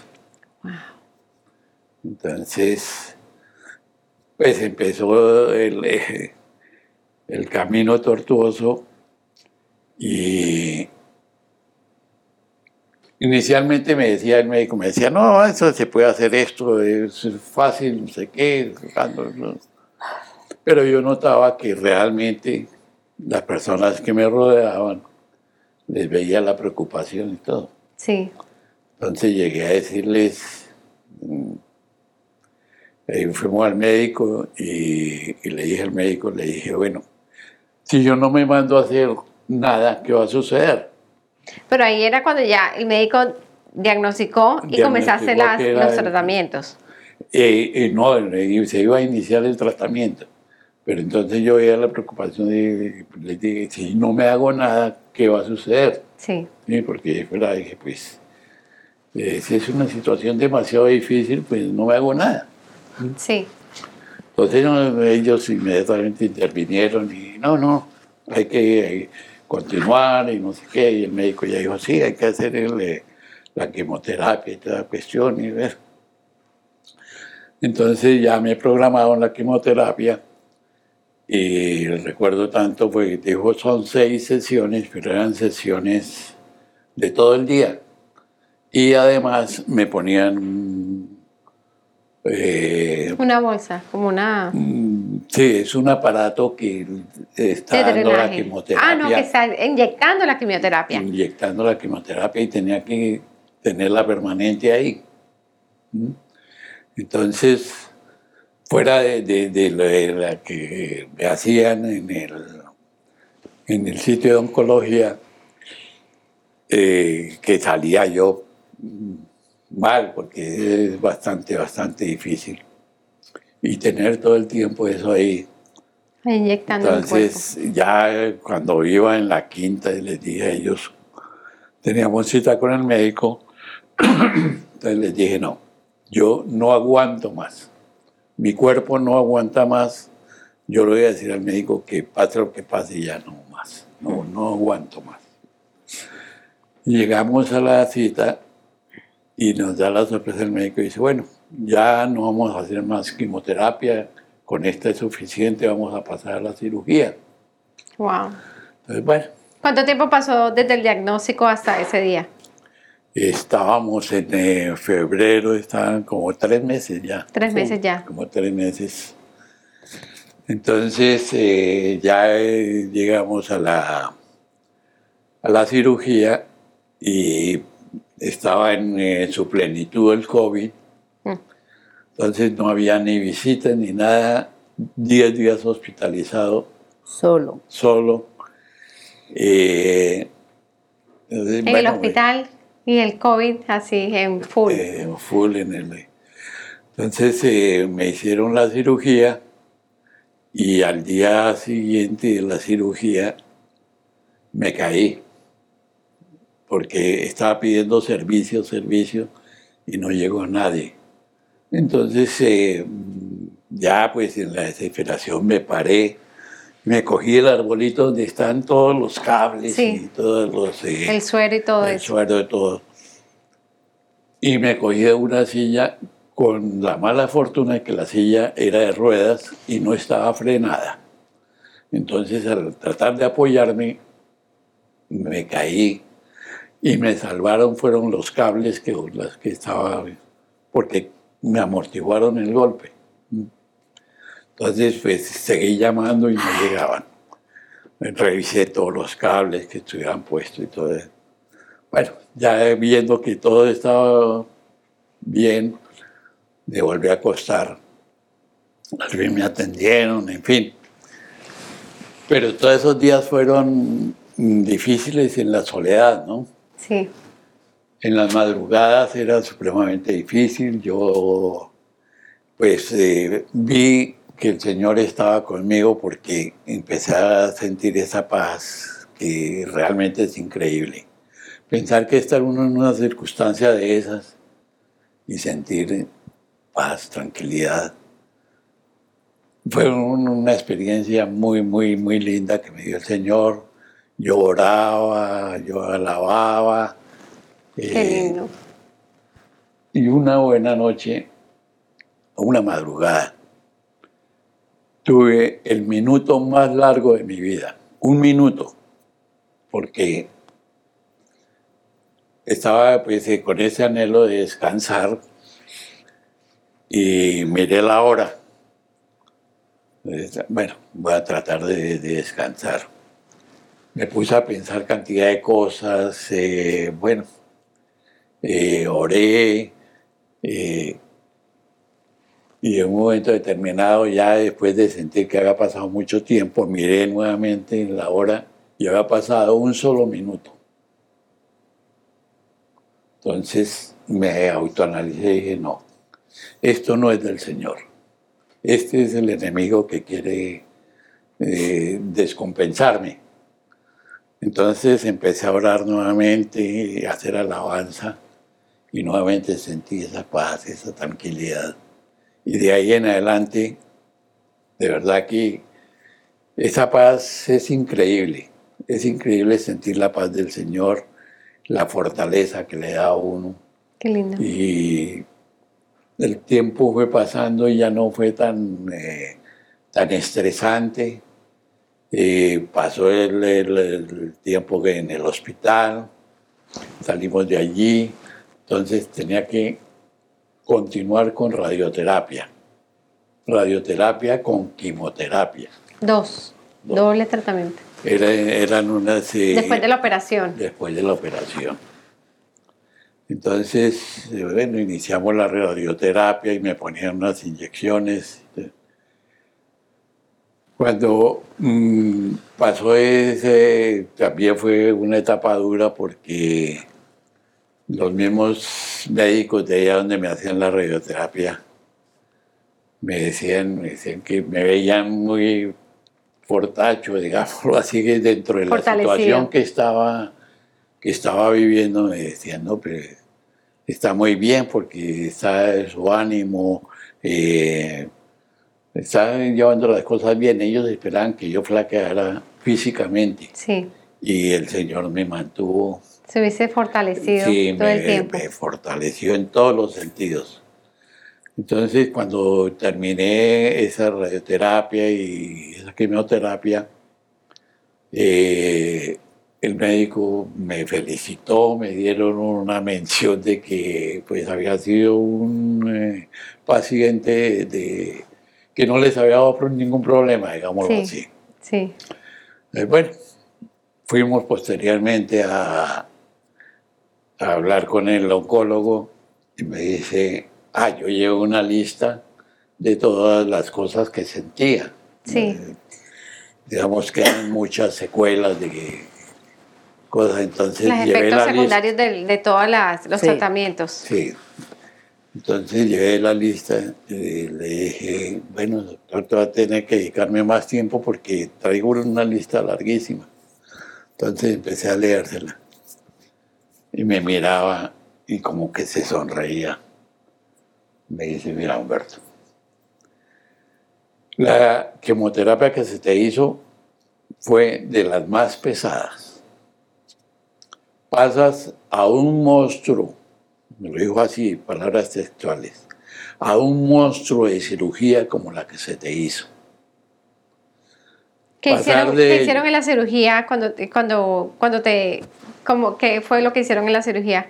Me sacaron eh, la vesícula, eh, intestinos, el páncreas, eh, sacaron parte del páncreas. Me dice, ese monstruo de cirugía que se te hizo y sales de eso a radioterapia y quimioterapia. Y vienes como diciéndome, vienes a decirme esas bobadas que tienes ahí. Una lista de, eh, síntomas, de efectos. De efectos y, para él que eran bobadas, digamos, yo pues decía yo también analizaba que eran eh, secuelas de, de todas esas circunstancias, pero él lo decía en el sentido diciendo, lo que has pasado, esto es para que te rías, pues.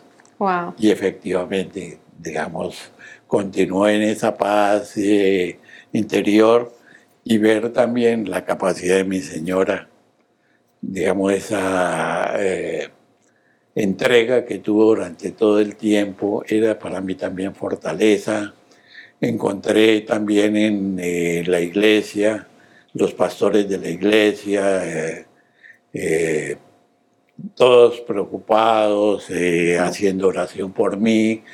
Todo ese apoyo realmente fue muy gratificante para mí y me daban fortaleza. Realmente yo sentí que estaba rodeado de personas, eh, una familia. Verdaderamente la iglesia para mí fue una familia.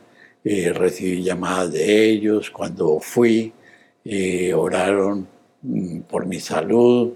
Eh, todos estuvieron muy, muy pendientes. gracias qué lindo, Qué lindo. Flor, ¿cómo fue esa noticia? ¿Cómo fue esa noticia? Esa noticia fue el 13 de diciembre, me acuerdo tanto. Fuimos, pues, yo veía que él venía bajando de peso, pero como estaba gordito en esa época, yo dije, chévere, mejor que está bajando de peso pero sí veía, hay veces lo veía como amarillo, pero yo no me atrevía a decir nada. Como él dice, nosotros salimos ese día de la iglesia, fue un domingo, tal vez no te acuerdas bien, fue un domingo, salimos de la iglesia y tenemos unos amigos muy, muy queridos. Y ella se quedó mirándolo y le dijo, Humbertico, yo te veo como amarillo, yo te veo la piel como amarilla y los ojos. Y yo le dije, pues yo también, pero yo no le había querido decir nada a él. Entonces dijo, casualmente el próximo lunes yo tengo cita al médico. Y fue cuando le comenzaron a hacer los exámenes y a encontrar la bilirrubina alta y ciertos números altos, ¿cierto? Por ahí comenzó. Ese, ese viernes que nosotros fuimos al hospital estábamos con Dianita. Yo la llamé y le dije, Dianita.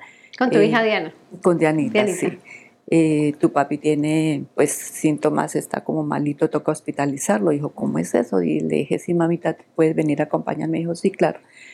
La noticia nos la dieron como a la una de la mañana tal vez. Nosotros llegamos temprano al hospital, pero mientras hacían exámenes, exámenes, más o menos tipo una de la mañana, se acercó una doctora y nos dijo, bueno, eh, pues lo que les voy a decir es un poco fuerte, pero es la, es la realidad él tiene una obstrucción biliar, pero parece que es cáncer. Nosotros, Dios mío, inmediatamente, es pues, lógico, nos pusimos a llorar con Diana y de todo, pero de ahí en ese momento en adelante yo sentí la mano del Señor, como la tranquilidad.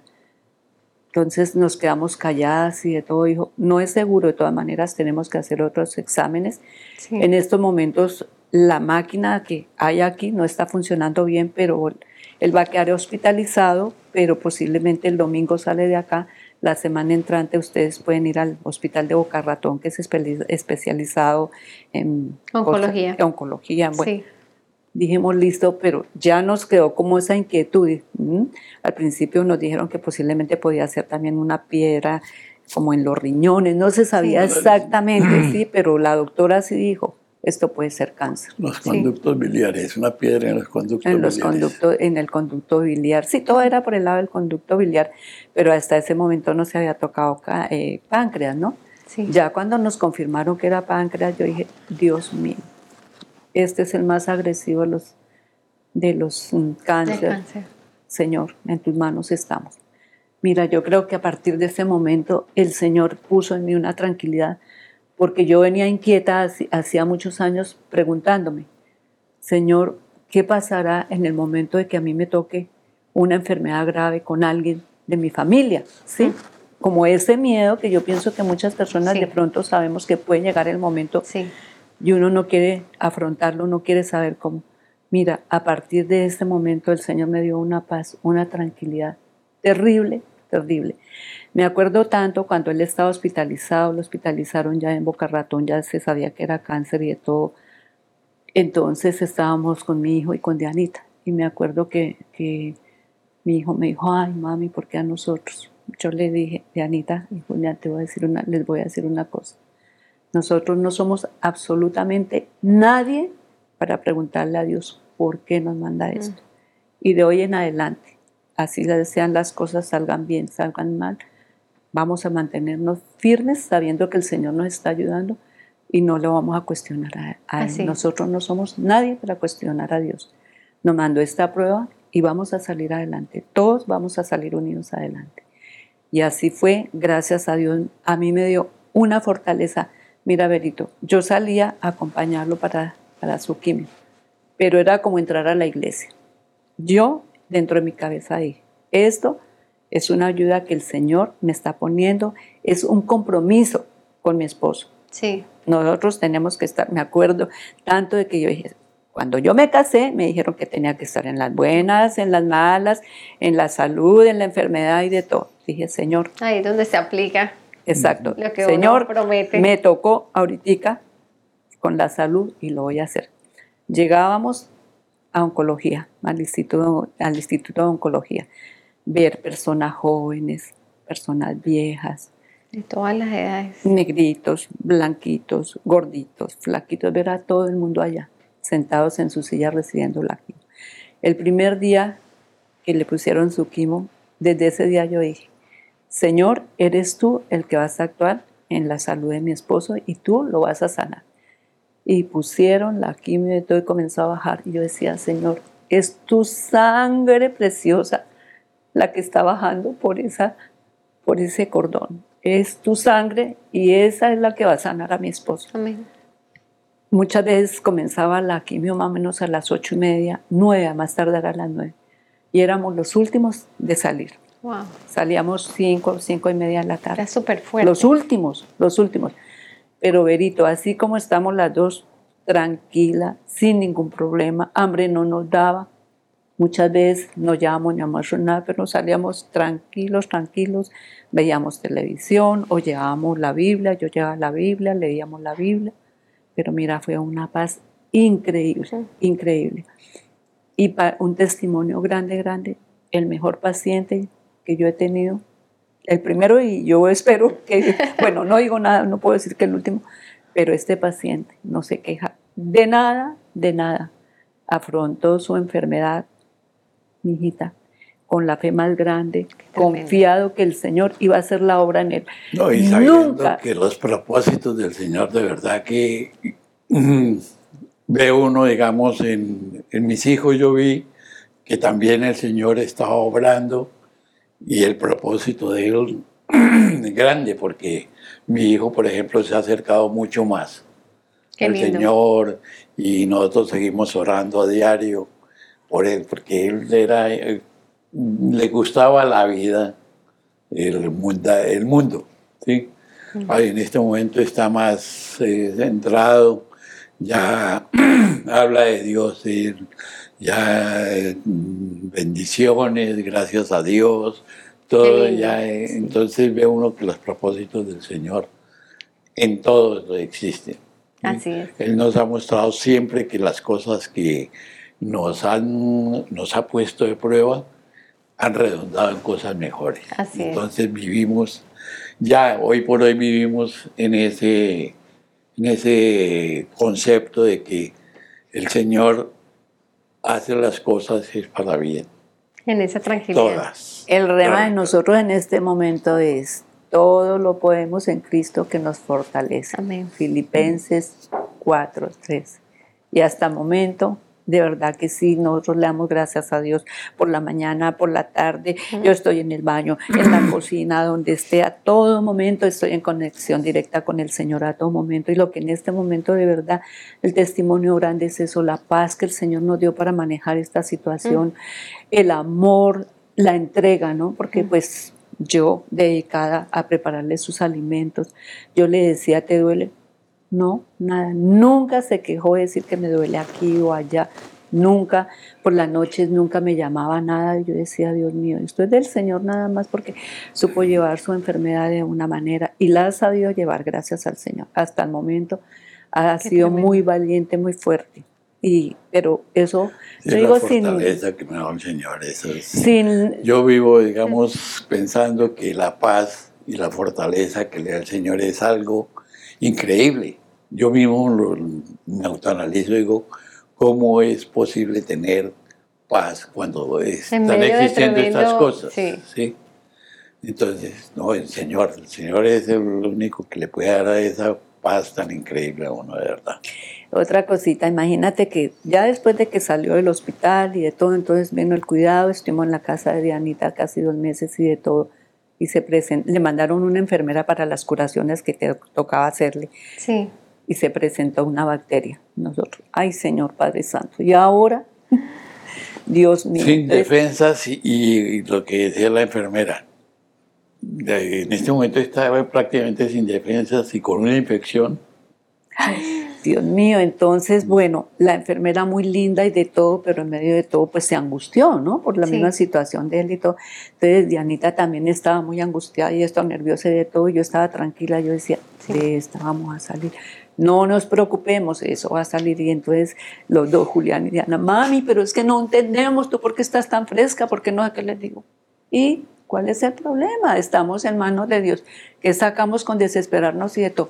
esa bacteria va a desaparecer, eso va a pasar y de todo. Ellos se aterraban de eso. Yo decía, estamos con el Señor, el Señor nos sacó de esta y vamos a seguir adelante. Pero de verdad, mira, si no tuviéramos a Dios en nuestra vida, las cosas hubieran sido diferentes. Yo creo que uno se enloquece. Con un problema de estos uno se enloquece, se desubica y todo, pero... Totalmente, se le mueve uno el piso, la tierra, todo. No, no, el Señor nos puso todo, nos puso la paz, la tranquilidad, la serenidad, el amor, la compasión, porque en ese momento yo digo que la persona se vuelve vulnerable a todo y uno tiene que tener compasión. Mira, el amor que en ese momento me salió por mi esposo fue terrible porque yo decía, yo lo veía tan vulnerable a todo, yo decía, Dios mío, Él depende de nosotros. Si yo no le quiero dar de comer, Él se muere ahí o lo que sea, pero no, al contrario, el Señor nos puso el amor.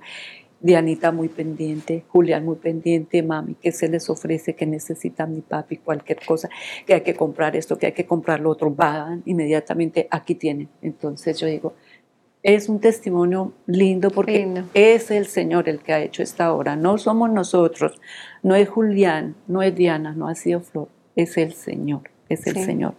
Yo quiero darle gracias a mi iglesia que la amo, nosotros no hemos podido volver porque a raíz de la pandemia, pues nosotros tenemos que cuidar de la salud de mi esposo. Yo he estado por irme hace como unos ocho o nueve meses, pero yo digo, bueno, tengo la responsabilidad de la salud de él, ¿sí?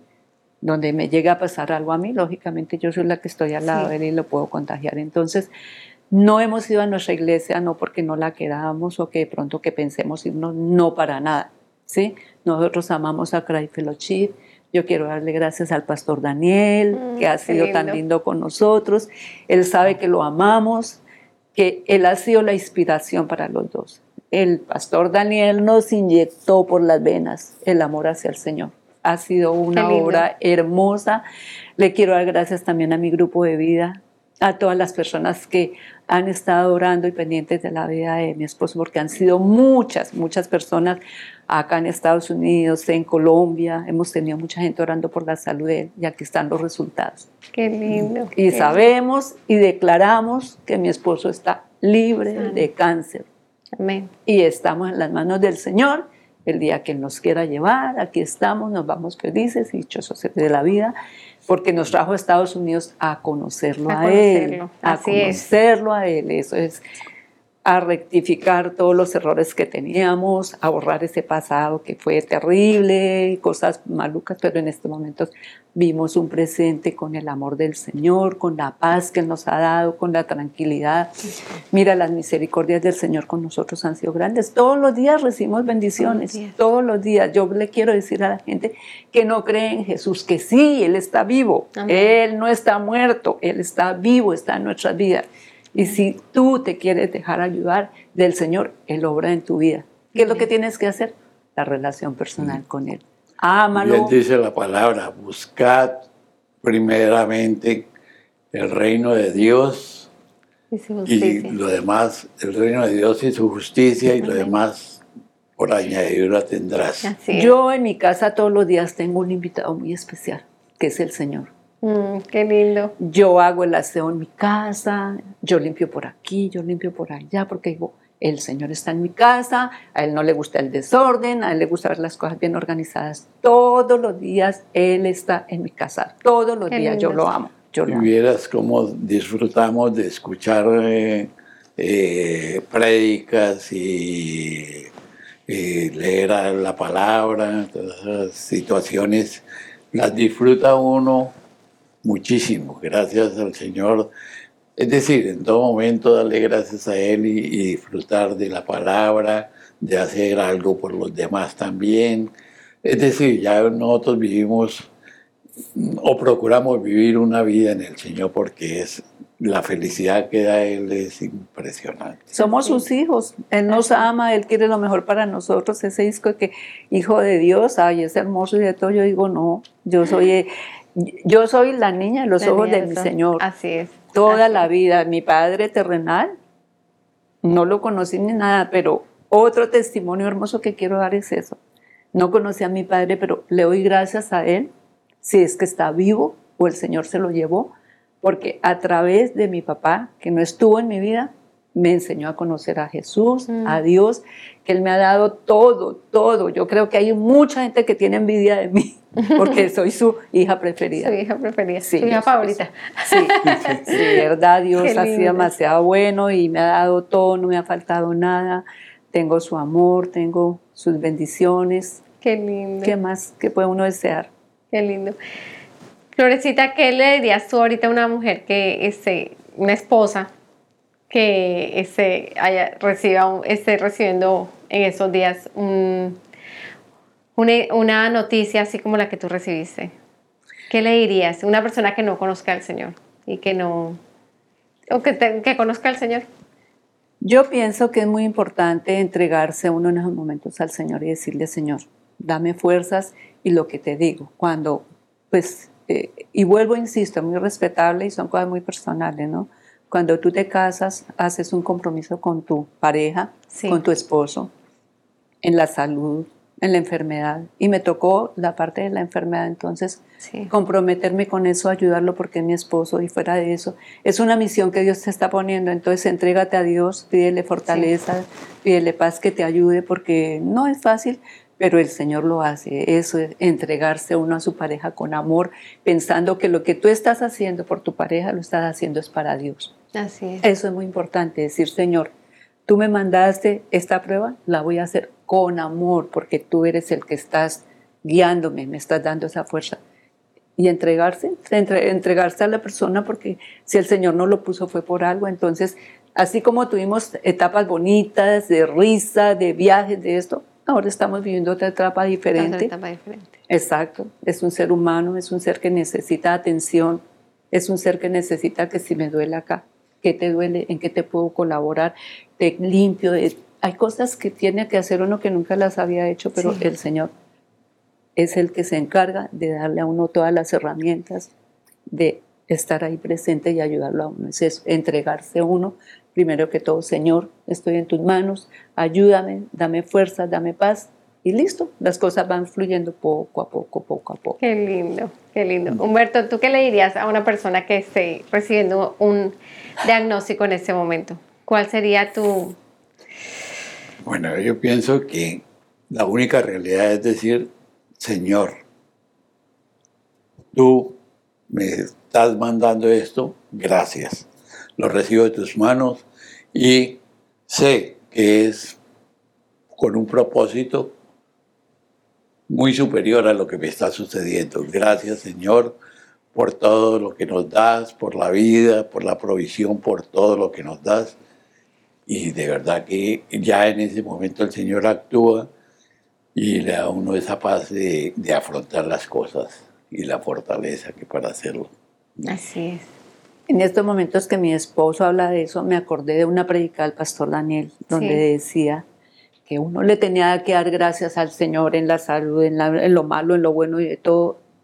Y yo decía, una vez dijo eso, que en la enfermedad yo decía, darle uno gracias a Dios en la enfermedad, ¿cómo así? Si está pasando uno por momentos graves y de todo, de angustia, ¿no? Es cuando más gracias le tiene que dar uno al Señor. ¿Por qué? Porque Él, está, él es el que le está dando los medios, las herramientas a uno para afrontar esa situación. Entonces yo digo, sí, uno tiene que darle gracias al Señor porque sí, porque no, por las buenas, por las malas. Y esto nos ha acercado más al Señor. Esta enfermedad de mi esposo nos ha acercado más al Señor. Sí. Eso es, acercarse uno más al Señor y saber que Él está presente y saber que Él no se equivoca en nada. Fíjate lo que te comentamos de la manera que lo es Sandrita, fue cómo nos fue preparando, porque donde nosotros hubiéramos estado con el problema de la niña, en este país es muy difícil. ¿A quién le doy yo a Sandrita que me la tenga si todo el mundo sí. ocupado y no va a ser lo mismo? Y la crisis en que ella estaba tenía que ser una persona especializada, la que fuera a tener a la tenía niña. que tener cargo profesional. Pero el Señor fue preparando el terreno. Viene esto, viene lo otro, viene lo otro. Pum, aquí está solucionada la parte de Sandrita. Entonces Flor quiere tener una compañía, quiere estar con su esposo. Aquí se lo voy a poner, pero se lo voy a poner de una manera diferente a la que ella quería. Entonces, sí. si quiere compañía, atiéndalo. Atiéndalo. Hace Aquí más, está 24, 24-7. Exacto. Hace más o menos unos Exacto. dos años hice una rememoranza de toda mi vida. Y le comentaba a mi señora, y ya di ese testimonio también en el grupo de vida nuestro, lo di hace más o menos años y pico, dos años, ¿no? de que haciendo esa rememoranza me di cuenta de que mi vida ha sido de puertas que el Señor me ha abierto. Yo tenía ideales diferentes de pronto, tenía metas diferentes. Cuando termine mis estudios voy a hacer esto, voy a hacer lo otro, no sé qué. Y cuando el Señor fue abriéndome puertas diferentes, pero que me estaban dando satisfacciones. Y como te decía al principio, yo pensaba que era exitoso. Y me di cuenta que no, que el Señor fue quien me estuvo guiando todo el tiempo, en todas las circunstancias y todo. Entonces yo di en el grupo de vida que tenemos, les di, les di ese testimonio, les dije, no, definitivamente nos damos cuenta de que uno no es el que hace las cosas, el Señor es el que le está propiciando, le está dando todo. todo. Entonces, hay que vivir en este momento. Yo le digo, Señor, gracias por todas las bendiciones que nos das. Gracias por todas las cosas que nos das, porque es para que las disfrutemos. No son nuestras, Señor, porque tú no, no nos vamos a llevar nada. Así Entonces es. no son nuestras, pero tú nos las has dado para que las disfrutemos. Las vamos a disfrutar en este día, pero enséñanos, Señor, a administrar los bienes, dones y talentos que tú nos das. Y así lo ha hecho. Y recibimos esas satisfacciones de vez en cuando ver cómo podemos también hacer un trabajo, colaborar en algo, sentir esa satisfacción que nos da el Señor por, por poder servir, es algo muy grande. Qué lindo, qué lindo. A mí me encanta servirle a la gente, a mí me encanta y pues procuro en los grupos que tenemos de la iglesia, pues no estoy asistiendo, pero me gusta ser parte que, Flor, que vamos allá al almuerzo a, a tal persona que está. Aquí estoy, aquí estoy. Y Qué toda lindo. la vida, gracias al Señor, gracias al Señor que me ha dado como ese don de servirle a los demás. Me encanta, porque yo digo que pues el Señor nos da tantas bendiciones que de tantas hay que compartir un poquito. Si el Señor sí. te da un dólar, tú puedes compartir 50 centavos de ese dólar con alguien y los otros 50 los coges tú. Sí, sí, sí. Es algo hermoso. Yo tengo también, digamos, de las situaciones que me han fortalecido. Fue un día, un domingo, el pastor Daniel.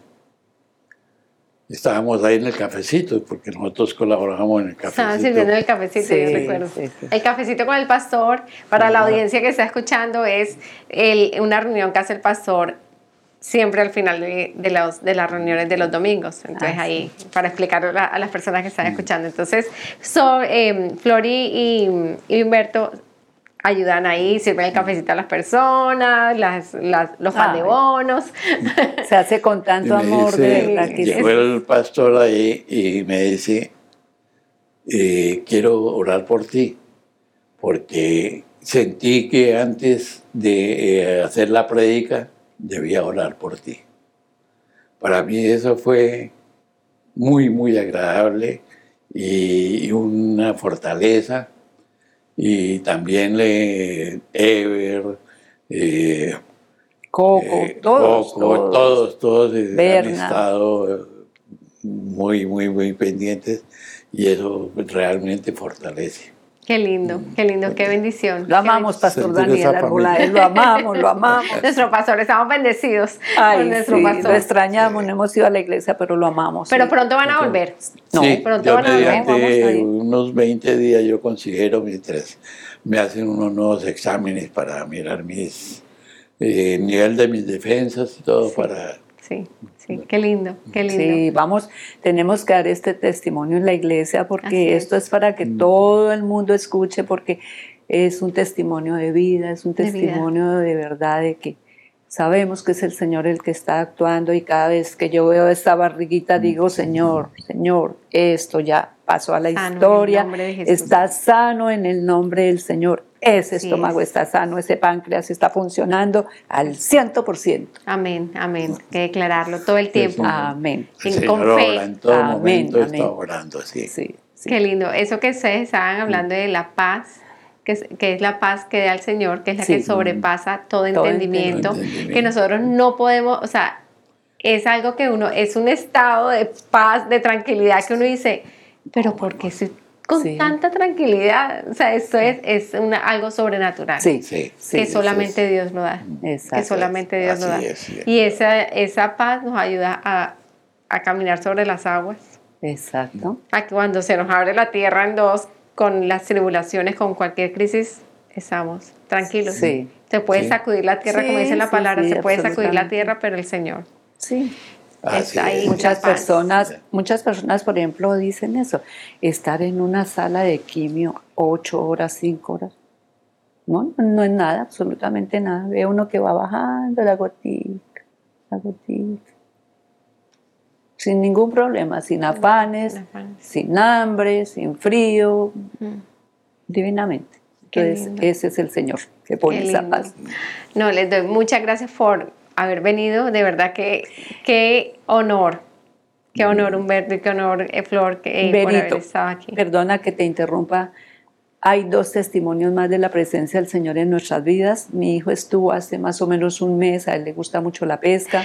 Sí. Estuvo con un primo, estuvieron pescando. Entonces me dice, mami, después de que nosotros llegamos a, de pescar, lógico que vienen calientes sé qué, y se mandó al mar. Les dijo, aquí Sí. va el buzo profesional. Se mandó sin chaleco, se mandó sin nada, se botó. Hacer pulmón libre, pues. Ah, sí, listo, el, el, el buzo profesional. Y resulta que el muchacho cuando salió a flote se dio cuenta que el bote estaba lejos. En esos días, corriente. en esos lo días habían anunciado resaca. ¿Sí? No ¿Y en dónde fue? Aquí en la. Aquí en. Aquí- aquí. Por lo del OE, aquí en West No, Palm aquí Beach. en- aquí en West West Palm. Beach. Entonces, resulta que él se angustió todo y él dice que comenzó a sentir que las corrientes se lo estaban llevando, se lo estaban llevando. Yo no sé mucho de, de cuestión Sí. de pesca ni nada, pero él se aferró a un da, dan. Sí, dato. logró cogerse un tronco de esos que hay en el... Él se aferró de ahí, me imagino que se cogió así y las piernas también las entrelazó. Entonces las algas que tienen esos postes y de todo le pusieron acá Los una alergia y acá también aquí por ahí cortaditas y de todo. Cuando me llama una persona de la familia y me dice, doña Flor, pasó esto y esto y esto, yo, ay Padre Santo, pero él no me decía qué le había pasado, me dijo, ya supo lo que le pasó a Julián. Le dije, no, no, ¿qué pasó? Entonces comenzó a explicarme, pero él no me, no me daba final.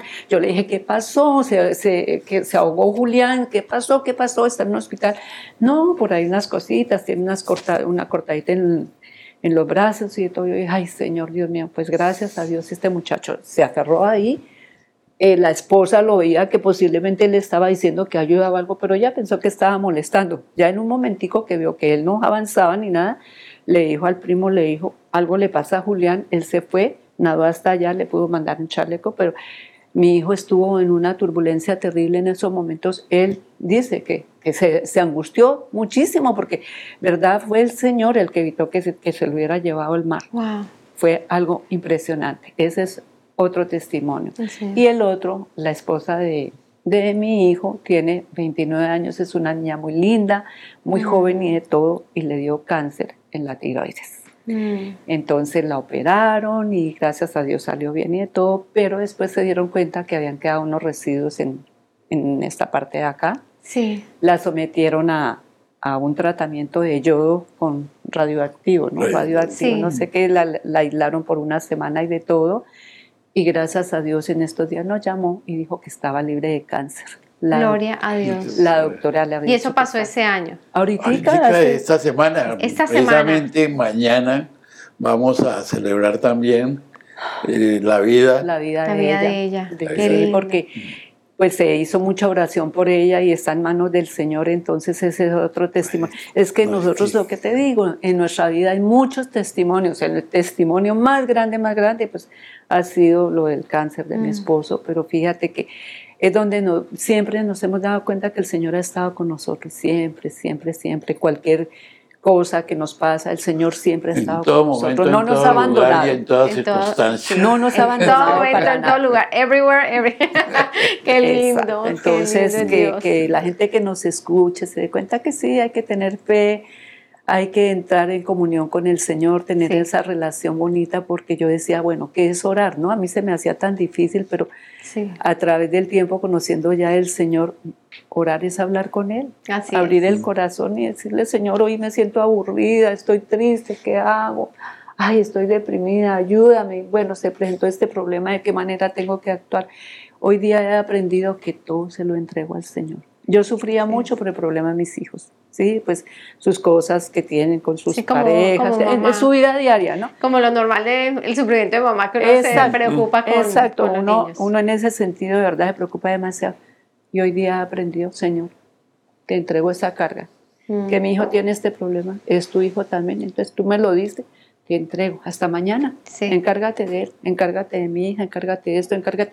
Yo ya me despreocupé, yo me acuesto tranquila y digo, Señor, tú pusiste esto, por algo será, Así es. hay un motivo, tú Hay un tienes plan. hay un plan. Sí, ¿Cuál sí, es? Romanos los 8:28. propósitos del Señor Exacto. y la fe que ya sabe uno que en la medida en que crezca uno en fe con Él, va a tener más tranquilidad, más paz. En una época me preocupaba demasiado. Yo decía, ay Dios mío, está pasando esto con Julián, esto, lo otro. Entonces le arreglaba la vida, me daba la una en la mañana, a las dos de la mañana y ya, solucioné el problema. A la una de la mañana estaba todo solucionado. Resulta que al cuarto de hora comenzaba, no, pero eso no es así, eso es por este. Y seguía y seguía y me podían dar las dos, tres, cuatro de la mañana despierta. Hoy día no.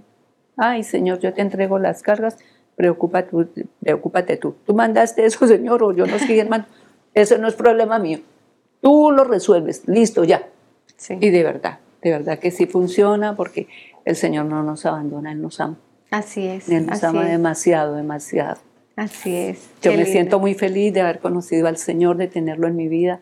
Soy feliz, dichosa, no me falta nada. Todo lo encuentro en Él, todo, todo lo encuentro en, en el Señor. Por eso todo lo podemos en Cristo que nos Que nos fortalece. fortalece. Cualquier la- cosita que Esa pase. es la, la palabra bandera de esta pareja. Todo, Todo. lo puedo en Cristo que me fortalece. Listo, cualquier cosa que pasa. todo. Además de buscar eh, Primeramente el reino de Dios. primeramente el reino de Dios y su justicia y todo te será añadido. Es Proverbios 3, 5, 6. Ese, ese Y Berito, que Dios Sí, bendiga verdad. tu programa porque sí, Gracias. yo espero que esto sea de ayuda para muchas personas Amén. que lo necesitan porque cuando uno no tiene como esos ejemplos, ¿no? Cuando uno no está en los zapatos de la gente, uno, Sí. ay, pero ya cuando uno vive su caso y se da cuenta y dice, sí, es realidad, el Señor existe, entonces yo pienso que esto es bueno para que la gente se entregue a Dios, le abra su vida, le abra las puertas, Él te está esperando, uno Sí. el Señor dice, toca, toca mi puerta y ¡prum! yo te abro. Pero uno muchas veces dice, Dios, Dios no existe, Dios no sé qué, Dios dice cuando. No, no, no, no. Mm. Busquemos a Dios y encontramos todo, todo Sí. lo encontramos en Él. Así es, así es, qué lindo, qué lindo. Muchas gracias por ese tiempo. ¿Hay algo que ustedes quieran añadir antes de, antes de acabar?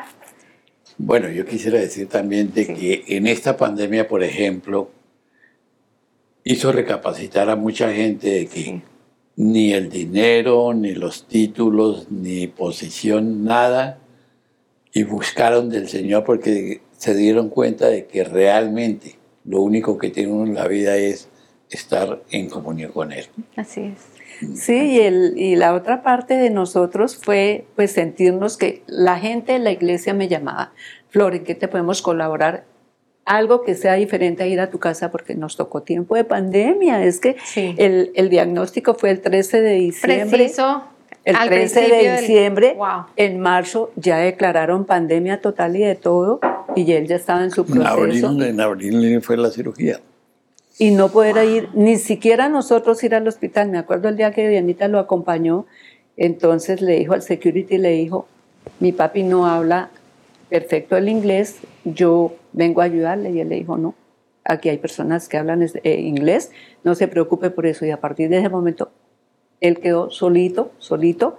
Fue época de pandemia donde nadie nos visitó, escasamente la gente llamaba, estaban pendientes, pero dice uno, Señor, todo como, todo como que fue juntico, ¿no? Sí. Pero fíjate, no, no hizo falta, bendito sea Dios, pues nos- nuestros hijos en cuestión de comida no la llevaban, no se asomen a la puerta, no le reciban a nadie, no sé qué, no sé si pero Ay. no faltó ni visitas, ni comida, todo el Señor lo fue organizando poco a poco y aquí nos tienen de pie De pie. y vamos a seguir. En El Señor hasta el día de hoy nos ha mantenido en pie hasta el- y nos va a mantener en pie y lo que te digo y pueda que sea un poco insistente y cansona en esa, pero estamos esperando. El Señor cuando quiera llevarnos que nos lleve. Lo estamos esperando y nos vamos felices. Sí. Y colorín colorado, este cuento se acaba.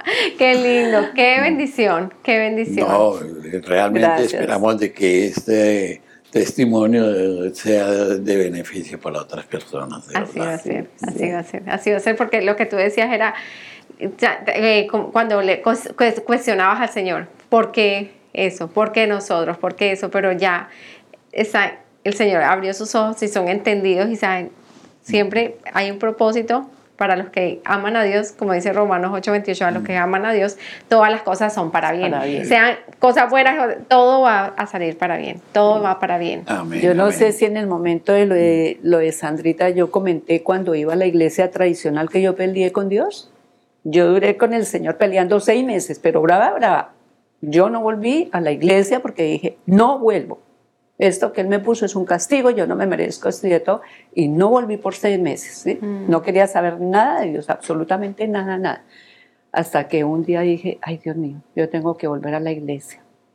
Llegamos a la iglesia allá en Colombia y entré. Entonces, allá el crucifijo es lo primero que uno veía en la iglesia, en la parroquia nosotros, estaba allá. Y yo entré y, y alcé- alcancé a alzar la vista y dije, no lo miro, no lo miro, estoy brava. ¿Por qué me mandó eso? No lo miro, no lo miro. Y yo no sé, el Señor yo creo que tocó mi corazón. Bueno, desobediente, hágame el favor y mira. Y ya poco a poco fui alzando la vista Mm. hasta que le pedí perdón a Dios. Le dije, Señor, perdóname, de verdad que sí. Pero hasta ese punto llegué yo a no creer nada. No quería saber nada de él. Wow, qué tremendo. Sí. Pero el Pero- Señor le cambió a uno el corazón. Ay, sí. Él mismo se encarga de cambiárselo. Qué Sí, lindo, sí, qué lindo sí, es Dios. Sí, sí, pero es un proceso, son tiempos, son los tiempos perfectos del Señor, ¿no? Él le pone a uno el momento exacto y de todo, porque no. Yo dije seis meses y dije, ah, no, si acaso si no quiero volver, no vuelvo a la iglesia nunca y no.